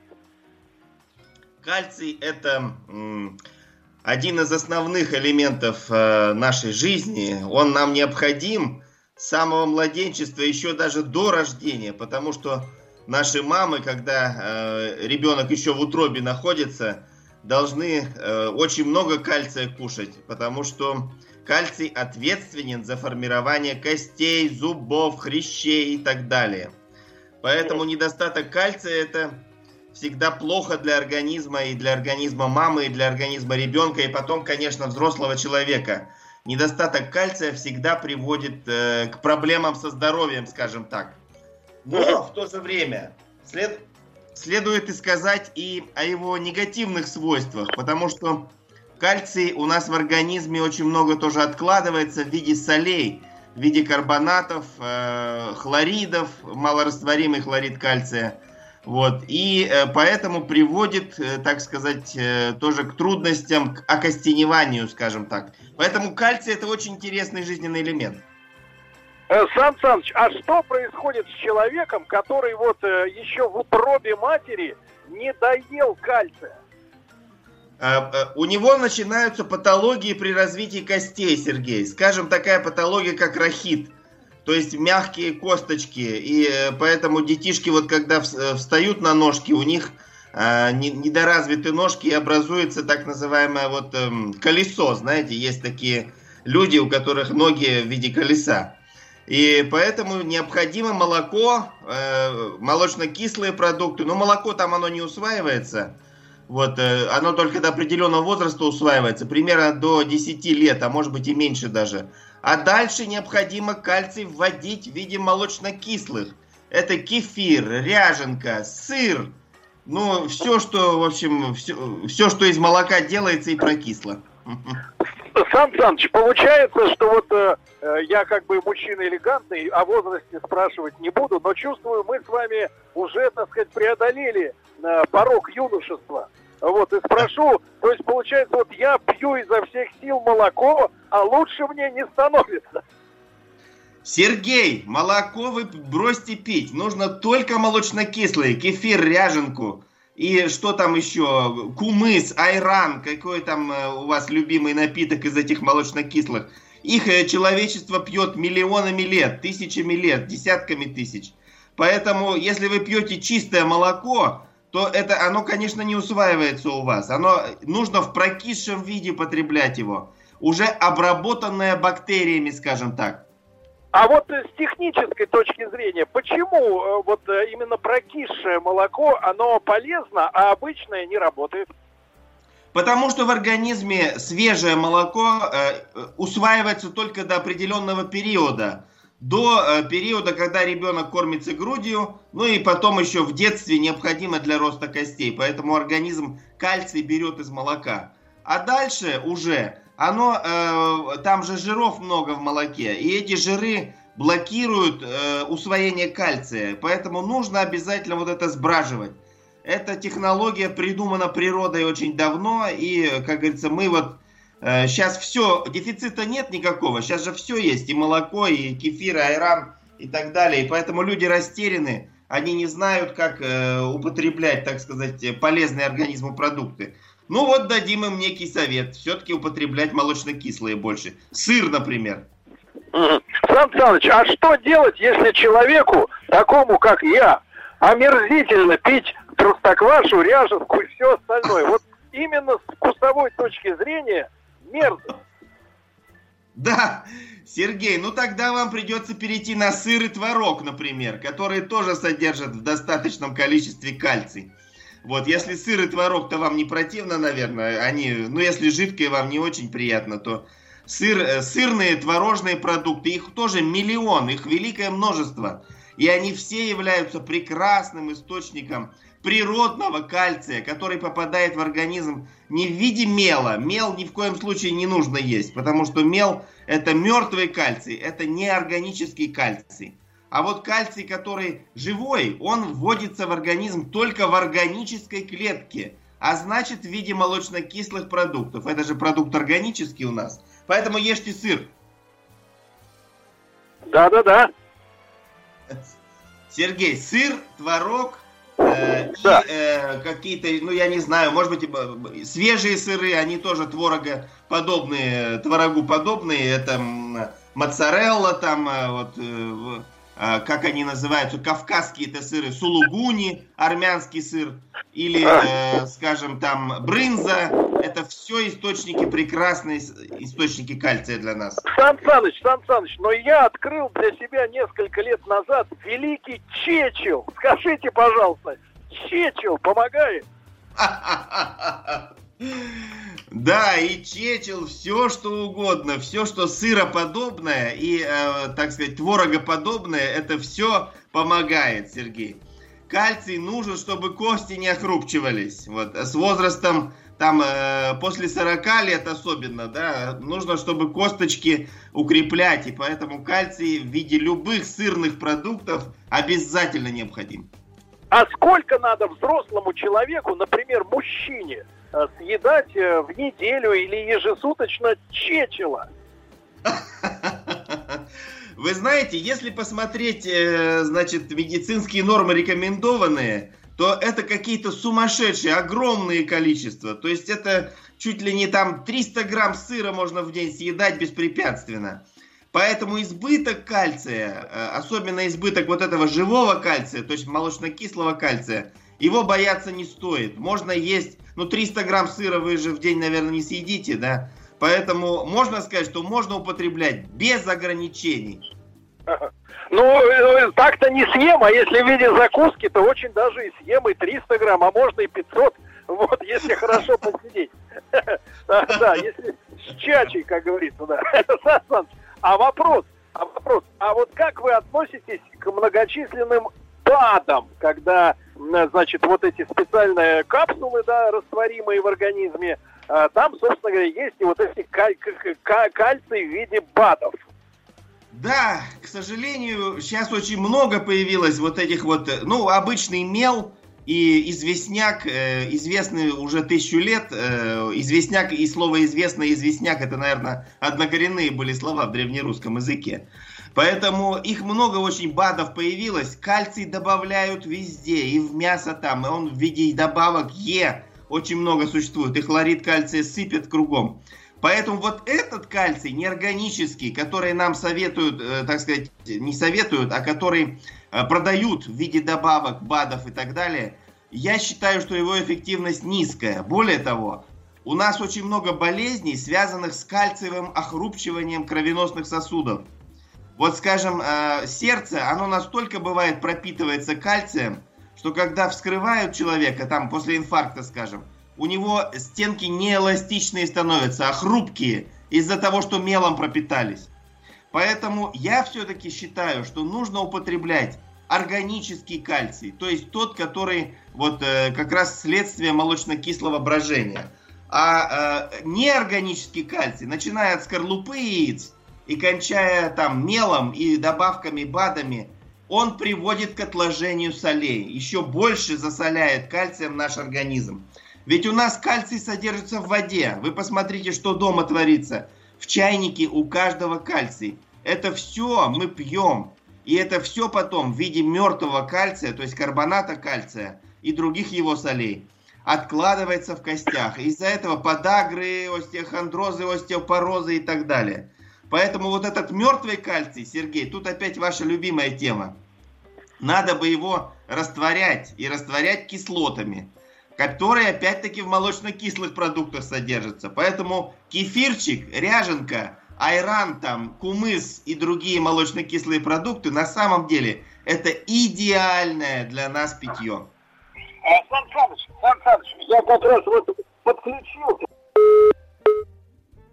да, а, Сан Саныч, вот я здесь, я здесь. Сергей, здравствуйте еще раз. Да, да, здравствуйте еще раз. Я решил свои проблемы, я подкислился. вот, значит, Сан Саныч, а помню, что вот э, и, по-моему, чуть ли не в книге о вкусной и здоровой пище, значит, да. советовали как раз настоятельно яичко-то, как говорится, не выбрасывать скорлупу, а вот э, потолочь помельче, да и ребеночку туда его ему, понимаешь ли, с завтраком скормить не помогает. Но, да, для детей может быть э, это актуально. Есть вот, когда интенсивный период роста, скажем, дети растут, у них количество кальция там в тысячу раз увеличивается. То есть он же в костях кости, это кальций практически чистый. Ну, в виде солей, опять-таки, карбонаты, фосфаты и так далее. Mm. Поэтому детям в период роста, может быть, и можно. Но взрослым категорически нет. Это отложение солей, очередные соли, которые в почках, в печени. Это точно то же самое, Сергей, то мы в прошлый раз говорили. Вот женщины боятся соль, потому что она воду задерживает в организме. Воду да. не соль задерживает, а плохо работающие почки ее не выводят. И так. здесь то же самое. Мифов очень много. Угу. Сан Саныч, это нам очень нужно, потому что, видите, мы прокладываем путь между наукой, э, грубо говоря, о химии, о технологиях и к здоровью человека. Это очень важно, Сан Саныч. Поэтому, поэтому наша, наша аудитория очень любит вас как докладчика, и все знают, когда в эфире Громов, то есть он скажет что-то такое полезное именно для здоровья, это очень важно. Сан Саныч, ну вот смотрите, а если уж закончить с этой темой здравоохранения, э, то есть ли способы, как бы, как говорится, э, вы выведение кальция в виде ос- осадков, которые образуются да. у нас в органах. Да, Сергей. Вот смотрите, я вам уже про сердце сказал, про кровеносные сосуды сказал. То есть они все пропитаны кальцием. И с химической точки зрения любой живой организм, начиная от устриц и кончая нами с вами, это генератор кальция. Он кальций генерирует непрерывно. И, э, и кальций это в том числе отравляет и наш организм. Выводить его очень просто. Это, для этого природа давно уже изобрела э, кислотные методы. У нас в желудке находится крепкая соляная кислота, ашхлор, которая с возрастом слабеет. И поэтому, да. чтобы э, подкислять организм, эту, за, восполнять запас этой кислоты, нужно молочно-кислые продукты, квас. Я вам уже рассказывал, кислую капусту, уксус. Да. Самый эффективный это уксус. Сан Саныч, ну мне кажется, ваша фамилия скоро будет ассоциироваться именно с, с подкислением. То есть вы такой э, омбудсмен подкисления, я бы сказал, народный омбудсмен. Или как это называется, когда посол? Амбассадор уксуса, вот. Нет, Сергей, тут понимаете, в чем проблема? Современная медицина, она же ее задача продать лекарства, и поэтому как бы врачи это зависимые люди, а я-то не врач. Я да. же анализирую независимо, и очень много методик появилось. Ага. Вот, э, в частности, медицина Болотова, ее можно найти, почитать. Очень да. много книг э, независимых методик, которые независимо оценивают состояние организма. И э, те, кто знает химию, они, конечно, этим пользуются. Сан Саныч, но я вот заметил, что очень много непрофессионалов и в косметологии работают. То, что тут как-то э, зашел в магазин по -по купить дочке подарок.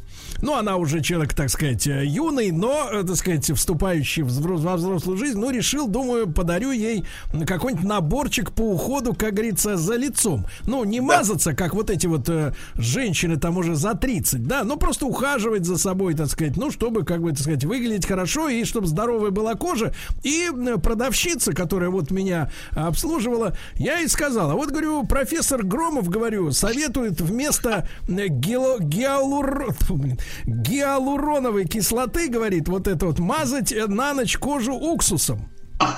Вот, вот. А там мне и говорит, да пусть, говорит, ваш профессор чем хочет мазать. Ничего, говорит, не помогает. Вот, покупайте крем. Вот, значит, а я так немножко засомневался, копытом за, заерзал. Ну вот, но я помню, что вы же говорили, да, кожа женская, она не надо ее мазать вот этим всем гадостью этой всей, правильно? Протер, протерла уксусом и спать, правильно? Сергей, вы приходите на базар. Магазин это тот же самый базар. Задача продавца вам продать. Он продаст вам какой угодно препарат. И точно то же самое в медицине. Они продадут вам что угодно. Да. Самый идеальный больной это лежачий больной э, миллионер, который все время потребляет лекарства и это. Да. Поэтому здесь э, мнение, как говорится, нужно слушать независимых людей. А независимые эксперты, они все-таки считают, вот, что э, кислоты можно вводить в любом виде. Можно в виде гиалуроновой кислоты, можно в виде лимонной кислоты, э, чай с лимончиком, можно в виде уксусной кислоты, которая самая эффективная, и даже в виде соляной кислоты, которая у нас в желудке находится, но э, надо, конечно, очень осторожно, потому что она очень крепкая. Очень крепко, да. Итак, Громов против Барык. Давайте новый новый слоган.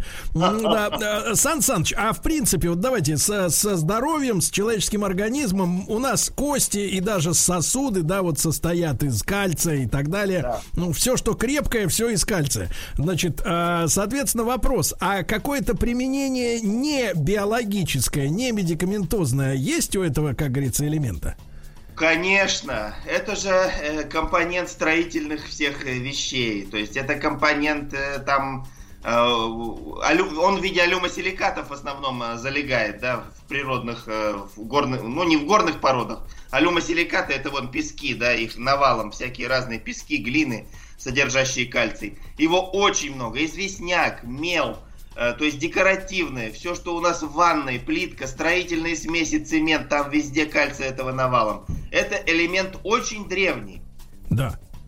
Сан Саныч, ну то есть вот э, кафельная плитка и мы с вами это, в общем-то, родственники, да, биологические? Абсолютные, абсолютные. И устрицы тоже, и моллюски, и рачки, э, раки и креветочки. Это все мы родственники. Отдельно, Сан Саныч, я понимаю, что устрицы это все-таки такой признак роскошного образа жизни. Вот, не раз э, и не два наблюдал, как люди ну, вот вскрывают эти раковины, да, и вот эту слизь Значит, они, значит, вываливают себе в рот, зас- запивают каким-то кислятиной, называется брют, вот, и изображают на лице счастье. Я понимаю, что это, конечно, клоунада какая-то. Вот, вы скажите, пожалуйста, а действительно от устриц в организме становится лучше? Можно, я еще раз повторяю, э, Сергей, уже многократно, да, что любую рыбу Морепродукты, да. все это полезно, конечно. Конечно. Нет, ну вопрос-то, профессор, не в этом состоит, а мы же опять же вот с вами подспудно ли, бичуем барык, правильно, которые наживаются да. на человеческом неведении. Вы скажите, да. насколько устрица лучше хека? Э, с точки зрения, э, так сказать, медицинского воздействия организм, не намного лучше хека. Почти одно и то же, что и хек. Но вот. там же органолептика, да, это принадлежность к некоему вот э, обществу. Хотя устрицы это еда бедняков, еда бедных моряков. Ведь когда они были в диком виде, еще не выращивались. Французские моряки просто собирали их возле берега и ели. Это изначально была еда бедняков. Ну, то есть, фактически, богатых еще и накалывают, правильно? Получается, ну, а потом, да, после того, как, э, ну, скажем, Казанова, да, он уже, в, так сказать, в период своей угасания, своей, э, будем да. так говорить, карьеры, он съедал до 12 устриц, дюжину устриц на завтрак. Ну, как вот вы считаете, да? Ну, это же издевательство над Гринписом, я понимаю. Э, Сан Саныч, ведь главное дело-то идет, э, речь идет о то, об извращенце самом настоящем, правильно? Человек, который окучивал, можно сказать, пахал днем и ночью. Вот, а на сегодняшнее исследование показывает, что взрослому нормальному человеку достаточно одного раза в неделю. И для этого абсолютно не нужны устрицы. Достаточно съесть хвост хека. Вот, чтобы чувствовать Любое, себя... Да. Кильки, кильки, кильки. Кстати говоря, ведь пропали куда-то из магазина кильки в томатном соусе. Ведь какая была лепота, Сан Саныч, а? Вот такая, да-да-да. Значит, друзья мои, с Александром Александровичем Громовым, доктором технических наук, профессором Национального исследовательского технологического университета МИСИС, а, с настоящим омбудсменом уксуса. Вот, и подкисление. Мы сегодня говорим о кальции, из которого все мы с вами состоим, но, как вы уже понимаете, чрезмерное количество кальция в организме вредит нам, так же, как и его недостача. А, буду рад вашим вопросам, медицинским и техническим, химическим. После новостей сразу же возвращаемся к профессору.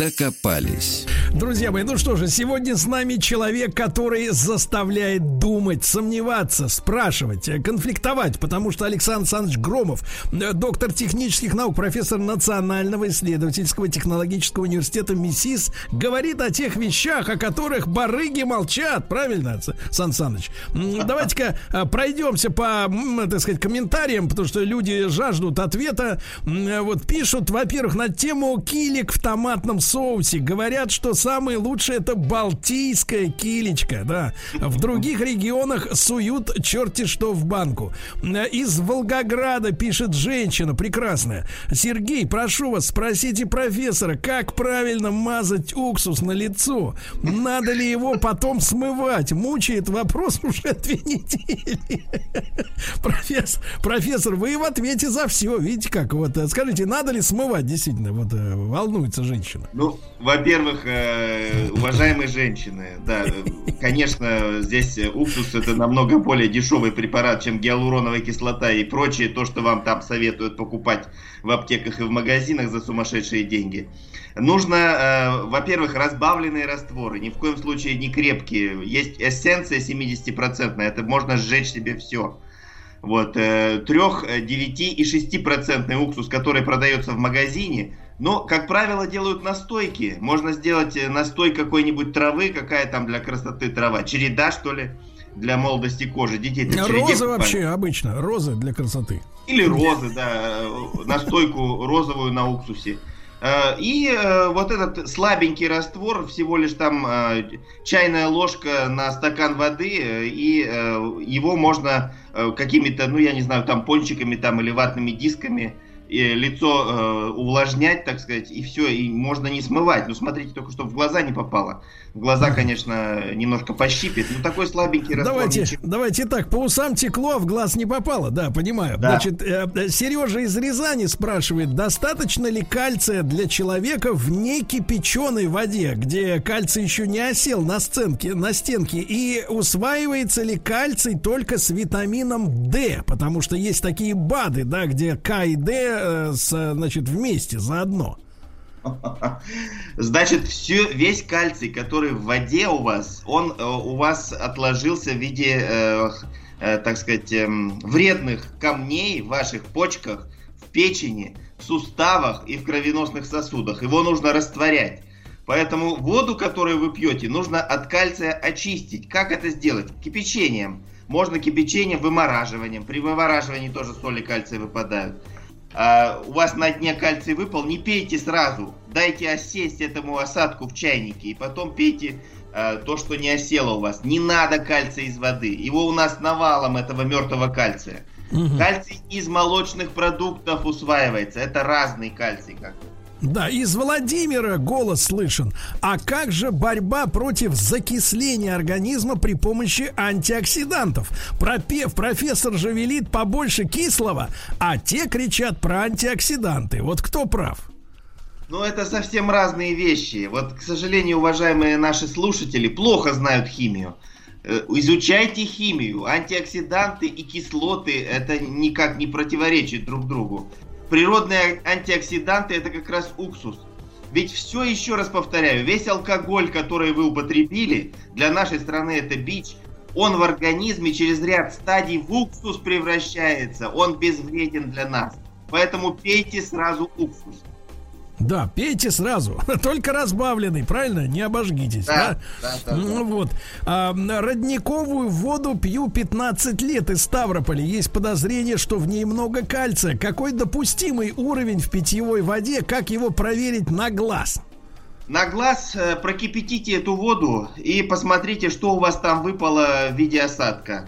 Если угу. там э, желтое, желтое это соль и железо, такую воду пить вообще вредно. То есть это сразу же она у вас э, камнеобразование увеличивается в организме. Если же выпал белый порошок, это как раз кальций, карбонат кальция. Угу. Ну, э, чем меньше его, тем лучше. Что я могу сказать? Если да, у вас его мало в чайнике, такую воду хорошо пить. Да. Сан Саныч, а я вот так понимаю, слышал, что кальций оказывается важен и для мужской не то чтобы силы, а для способности зачать.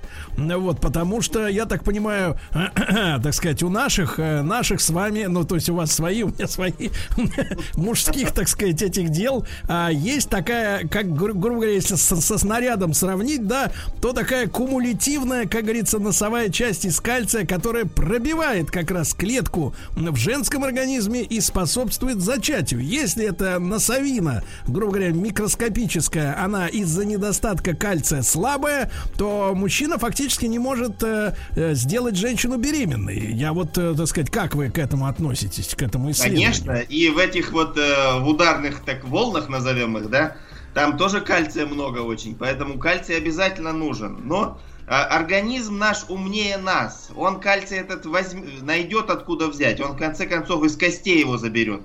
Вот, если нужно. Но э, вы же понимаете, Сергей, что эти все тысячелетиями проходили, э, эволюция проходила. И это такой мощный механизм, который очень трудно разрушить. Поэтому на самом деле мужское здоровье очень трудно нарушить. Нужно сильно постараться. Да? Это сейчас нас страхами пугают, да, но на самом деле это самое легкое, что можно вылечить.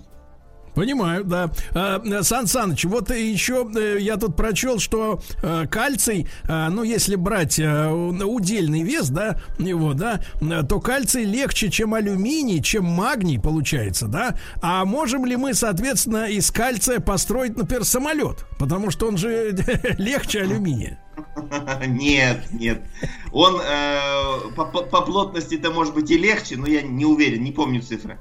А вот э, по активности он намного превышает алюминий. И поэтому самолет из кальция сразу же окислится и в мел превратится. Самолет из мела будет, но из мела вряд ли, да, хотим летать. Да, такой, да. А, Сан Саныч, э, просят спросить профессора, какую лучше брать минеральную воду, потому что это вот отдельная тема, да. Во-первых, пить ли на жаре, а сейчас у нас сегодня очередной такой хороший, жаркий летний день в Москве. Хотя, правда, Новгород сегодня зальет дождями, там и северо-запад, но погода меняется. Но, тем не менее, жарко, лето, хочется водички, да. Во-первых, как вы относитесь к газированной воде? Насколько вот карбонированная, да, получается, вода, она так сказать, полезно для здоровья. И, во-вторых, какую воду из минеральных источников, если, конечно, ее не подделали в каком-нибудь сарае, не напихали туда вкусовых каких-то этих порошков, да, а если это реальная вода, и, и, и, и как вы относитесь к дистиллированной воде, насколько она тоже как бы полезна? Вот такой большой спектр вопросов. Очень полезна дистиллированная вода, без ограничений пейте. Мы столько потребляем всякой гадости, солей, и поэтому дистиллированная водичка растворяет эти все соли. Она же высасывает как бы вот эти вот ядовитые соли, которые накоплены в нашем организме. Более того, она кисленькая. Она накапливает из атмосферы углекислый газ, и там образуется угольная кислота слабенькая. Поэтому дистиллированную воду пейте без ограничений, сколько хотите. В нас столько ядов, что она все растворит. Что касается минеральной воды – Э, нужно пить воду, где мало кальция. Обращайте внимание на минеральный состав. И там вот есть калий, натрий, сульфаты, там э, и, они, какие там еще нитраты, ну нитраты вредно, да. А вот смотрите, где мало кальция, меньше сотни должно быть. Вот ту воду берите и пейте без ограничений. Вредные сладкие напитки, Кока-Кола и ее аналоги, там Фанта и прочее.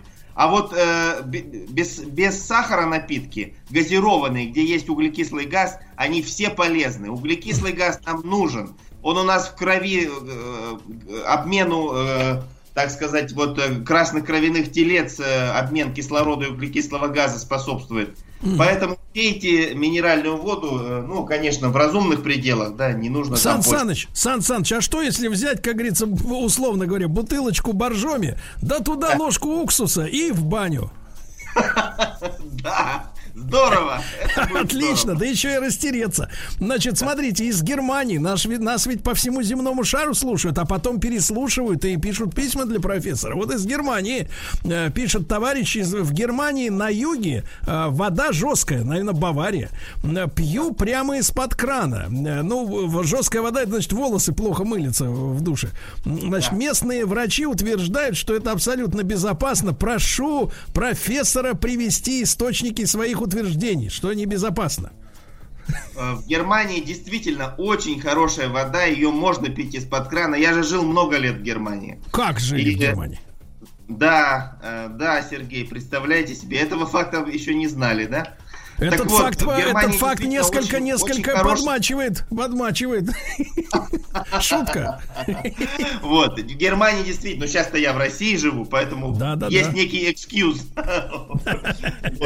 Э, значит, э, в Германии очень хорошая вода, пейте из крана, да, не бойтесь, в Баварии, в Баден-Вюртемберге и в других землях там абсолютно она протестирована, она намного более качественная, чем в Москве. Там, по-моему, 35 показателей качества, а в России, дай бог, если 10. Угу. Понимаю. Из Франции, ты посмотри, все, посмотри, все страны мира подтянулись. Анечка из Франции спрашивает. Четыре года назад удалили на лбу шишку. Сказали кальцинома. То есть это вот выросло, рок какой-то получается, да? да? Сейчас она снова начала, зараза, расти. Может ли это свидетельствовать о проблемах, связанных с кальцием? Спасибо, Анечка. Анечка, увеличьте количество кисломолочных продуктов. Заместите вы этот неорганический кальций, да. который у нас вот ядовитый, да? да. на органические, и э, у вас кальциевый баланс восстановится. Ну, Я во думаю, Франции, что... мне кажется, с Чечелом-то нет проблем, да? Ну да, да, да. И там сыры, да. сыры любые дальше, во Франции. Дальше из Калининграда волнуются. Спросите, пожалуйста, о, пользе, о пользе куж, кунжута. Кунжут это же сплошной кальций. Нет? Да. Э, очень много на самом деле растений, которые кальций тоже содержат. Это логично, да, ведь он в земле в, в огромном количестве встречается. Поэтому кальций содержит все, что органическое, кальций, введенный в органической форме, в виде растительного или в виде животного кальция, это все полезно нам. Угу. Сан Саныч, а скажите, пожалуйста, а как в домашних условиях получить дистиллированную воду? Вы же сказали, что она полезна, да, в любых количествах. Да, нужно пойти в магазин, купить самогонный аппарат, там, но заливать в него не первач и не гадость эту, смесь этой э, ядовитых этих э, эфиров и так. альдегидов, а так. залить туда воду, и у вас отгонится чистая дистиллированная вода. А куда денется вот этот вся э, порошок этот? Она в кубовом остатке остается, в той емкости, в которой вы кипятите. И потом надо будет напильником соскребать его. Да нет, ну там можно опять уксусом очистить. Чуть-чуть там уксуса а. залили, растворилось и снова можно. То есть, и чайник то есть... надо уксусом тоже чистить. А, соответственно, Сан Саныч, а можно ведь на такой водичке из самогона прямиком и супчик сварить, например, и пельмешки отварить, правильно? Э, я еще раз повторяю, Сергей, что вот дистиллированная вода, говорят, что она вредная, разрушает зубы там. Это такая глупость. Потому что в нас столько солей ядовитых, она хоть как-то организм облегчит, кровь разжижит нашу. Пейте дистиллированную воду. Если вы один-два раза в день будете пить дистиллированную воду, mm-hmm. на работе, скажем, дистилляторы есть какие-то, или дома вот самогонный аппарат, но только не заливайте туда спирт этот гадкий, а налейте воду из-под крана mm-hmm. обычную да. и отгоните дистиллированную воду. Сан Саныч, Сан Саныч, коротко вопрос. Да нет, э, Игорь Игоряша из Москвы волнуется. Правда ли, что пивко вымывает кальций из костей? Нет, неправда. Вот и все. Игоряша, все спокойно. Держимся за стул. Александр Александрович Громов, доктор технических наук с нами. Мы докопались до кальция.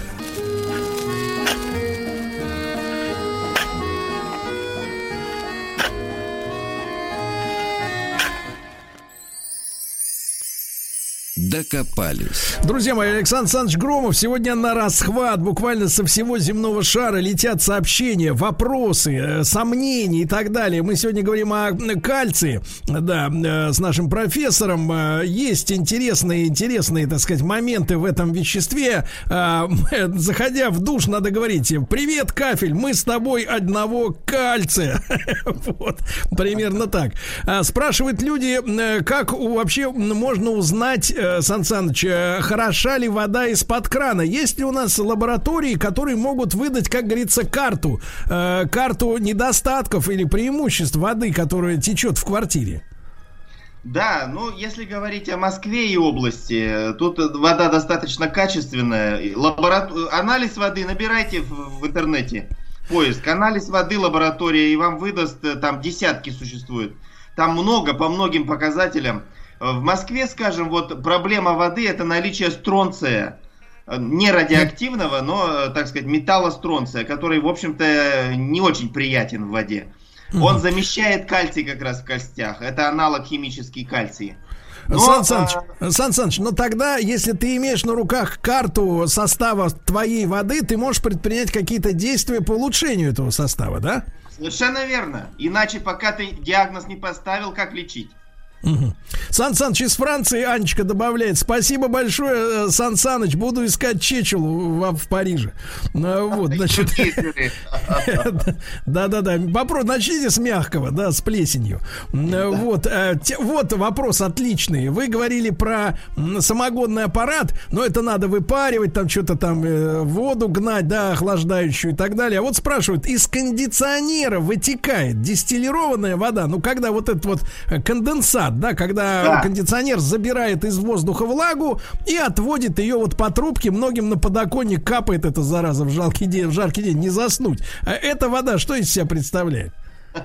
Это практически дистиллированная вода. Здесь правы наши слушатели. Но единственное, что она, конечно, содержит много грязи, потому что из воздуха вся грязь, пыль, она в ней собирается. Вот, э, можно ее очистить как-нибудь, профильтровать, там, да, снова прокипятить еще от бактерий, то есть очистить. Ну вот, Наверное, ну вот смотрите, ее пить. Сан Саныч, но с химической точки зрения она более здоровая, да? Она дистиллированная практически, она же из воздуха. Этому мы с вами отдельную передачу про воду Вот, сделаем. товарищи Николаю из Новокузнецка отправляем этот ответ, так что, товарищи, фильтруйте, э, фильтруйте. А, значит, э, говорят, что некий профессор, я, ну, вы, профессора, друг с другом-то разберетесь, э, советовал пить воду с содой. Насколько вот эти рецепты полезны?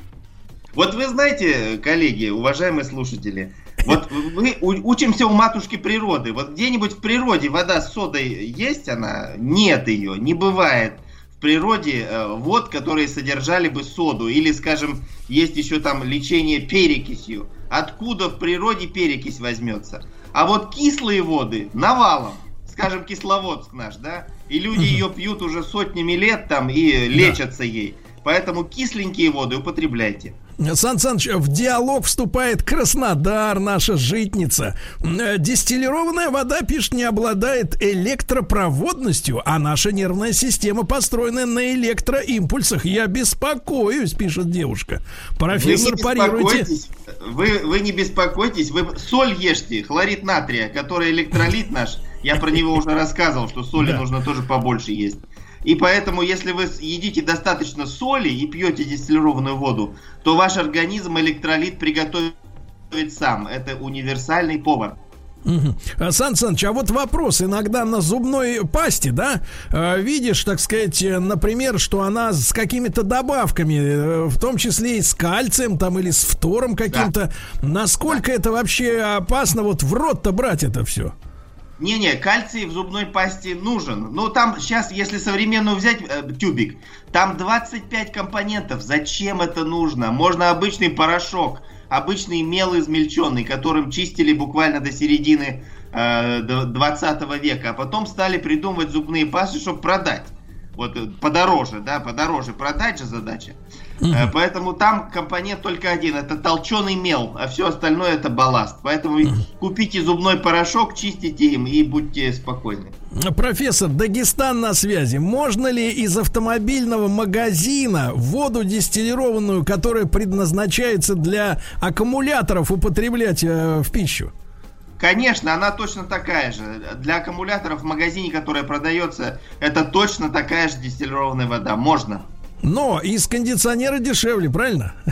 Ну, но грязнее, понимаете, там же пыль собралась, которая Да, ну для этого у нас, воздуха у нас есть, у нас же есть и бытовые фильтры, просто вот эти кувшины, я думаю, что они там все это дело отвадят, правильно? Ну, надеюсь, по крайней мере. Можно, А, при- собирайте из кондиционеров, если у вас такое желание есть, но лучше дистиллированную из магазина, конечно. Да, привет профессору из, Ма- из Махачкалы, добавляет Дагестан. И Махачкале большой привет, ребята. Спасибо, что вы с нами.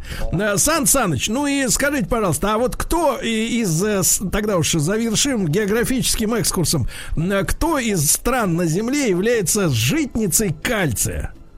Вы знаете, все страны, потому что песок, мел и известняк, гипс, он практически по всей земле распространен.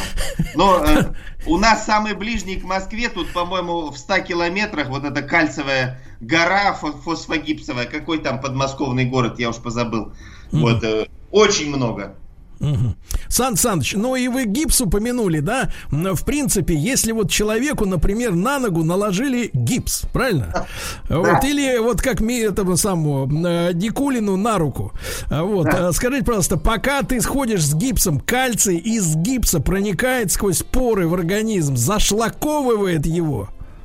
Зашлаковывает, зашлаковывает, да, все, конечно, в поры проникает и э, кальцием пропитывается организм, поэтому после того, как гипс сняли, друзья мои, переходите на кисленькую диету. То есть я, я, честно говоря, хотел пошутить, а оказалось, что это серьезно. Да, вот так и делаются И, научные. Через кожу еще лучше впитывание, чем через рот.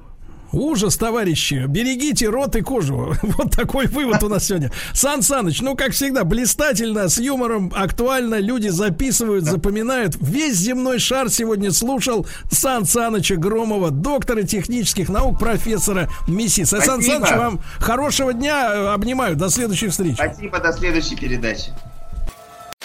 Еще больше подкастов на радиомаяк.ру.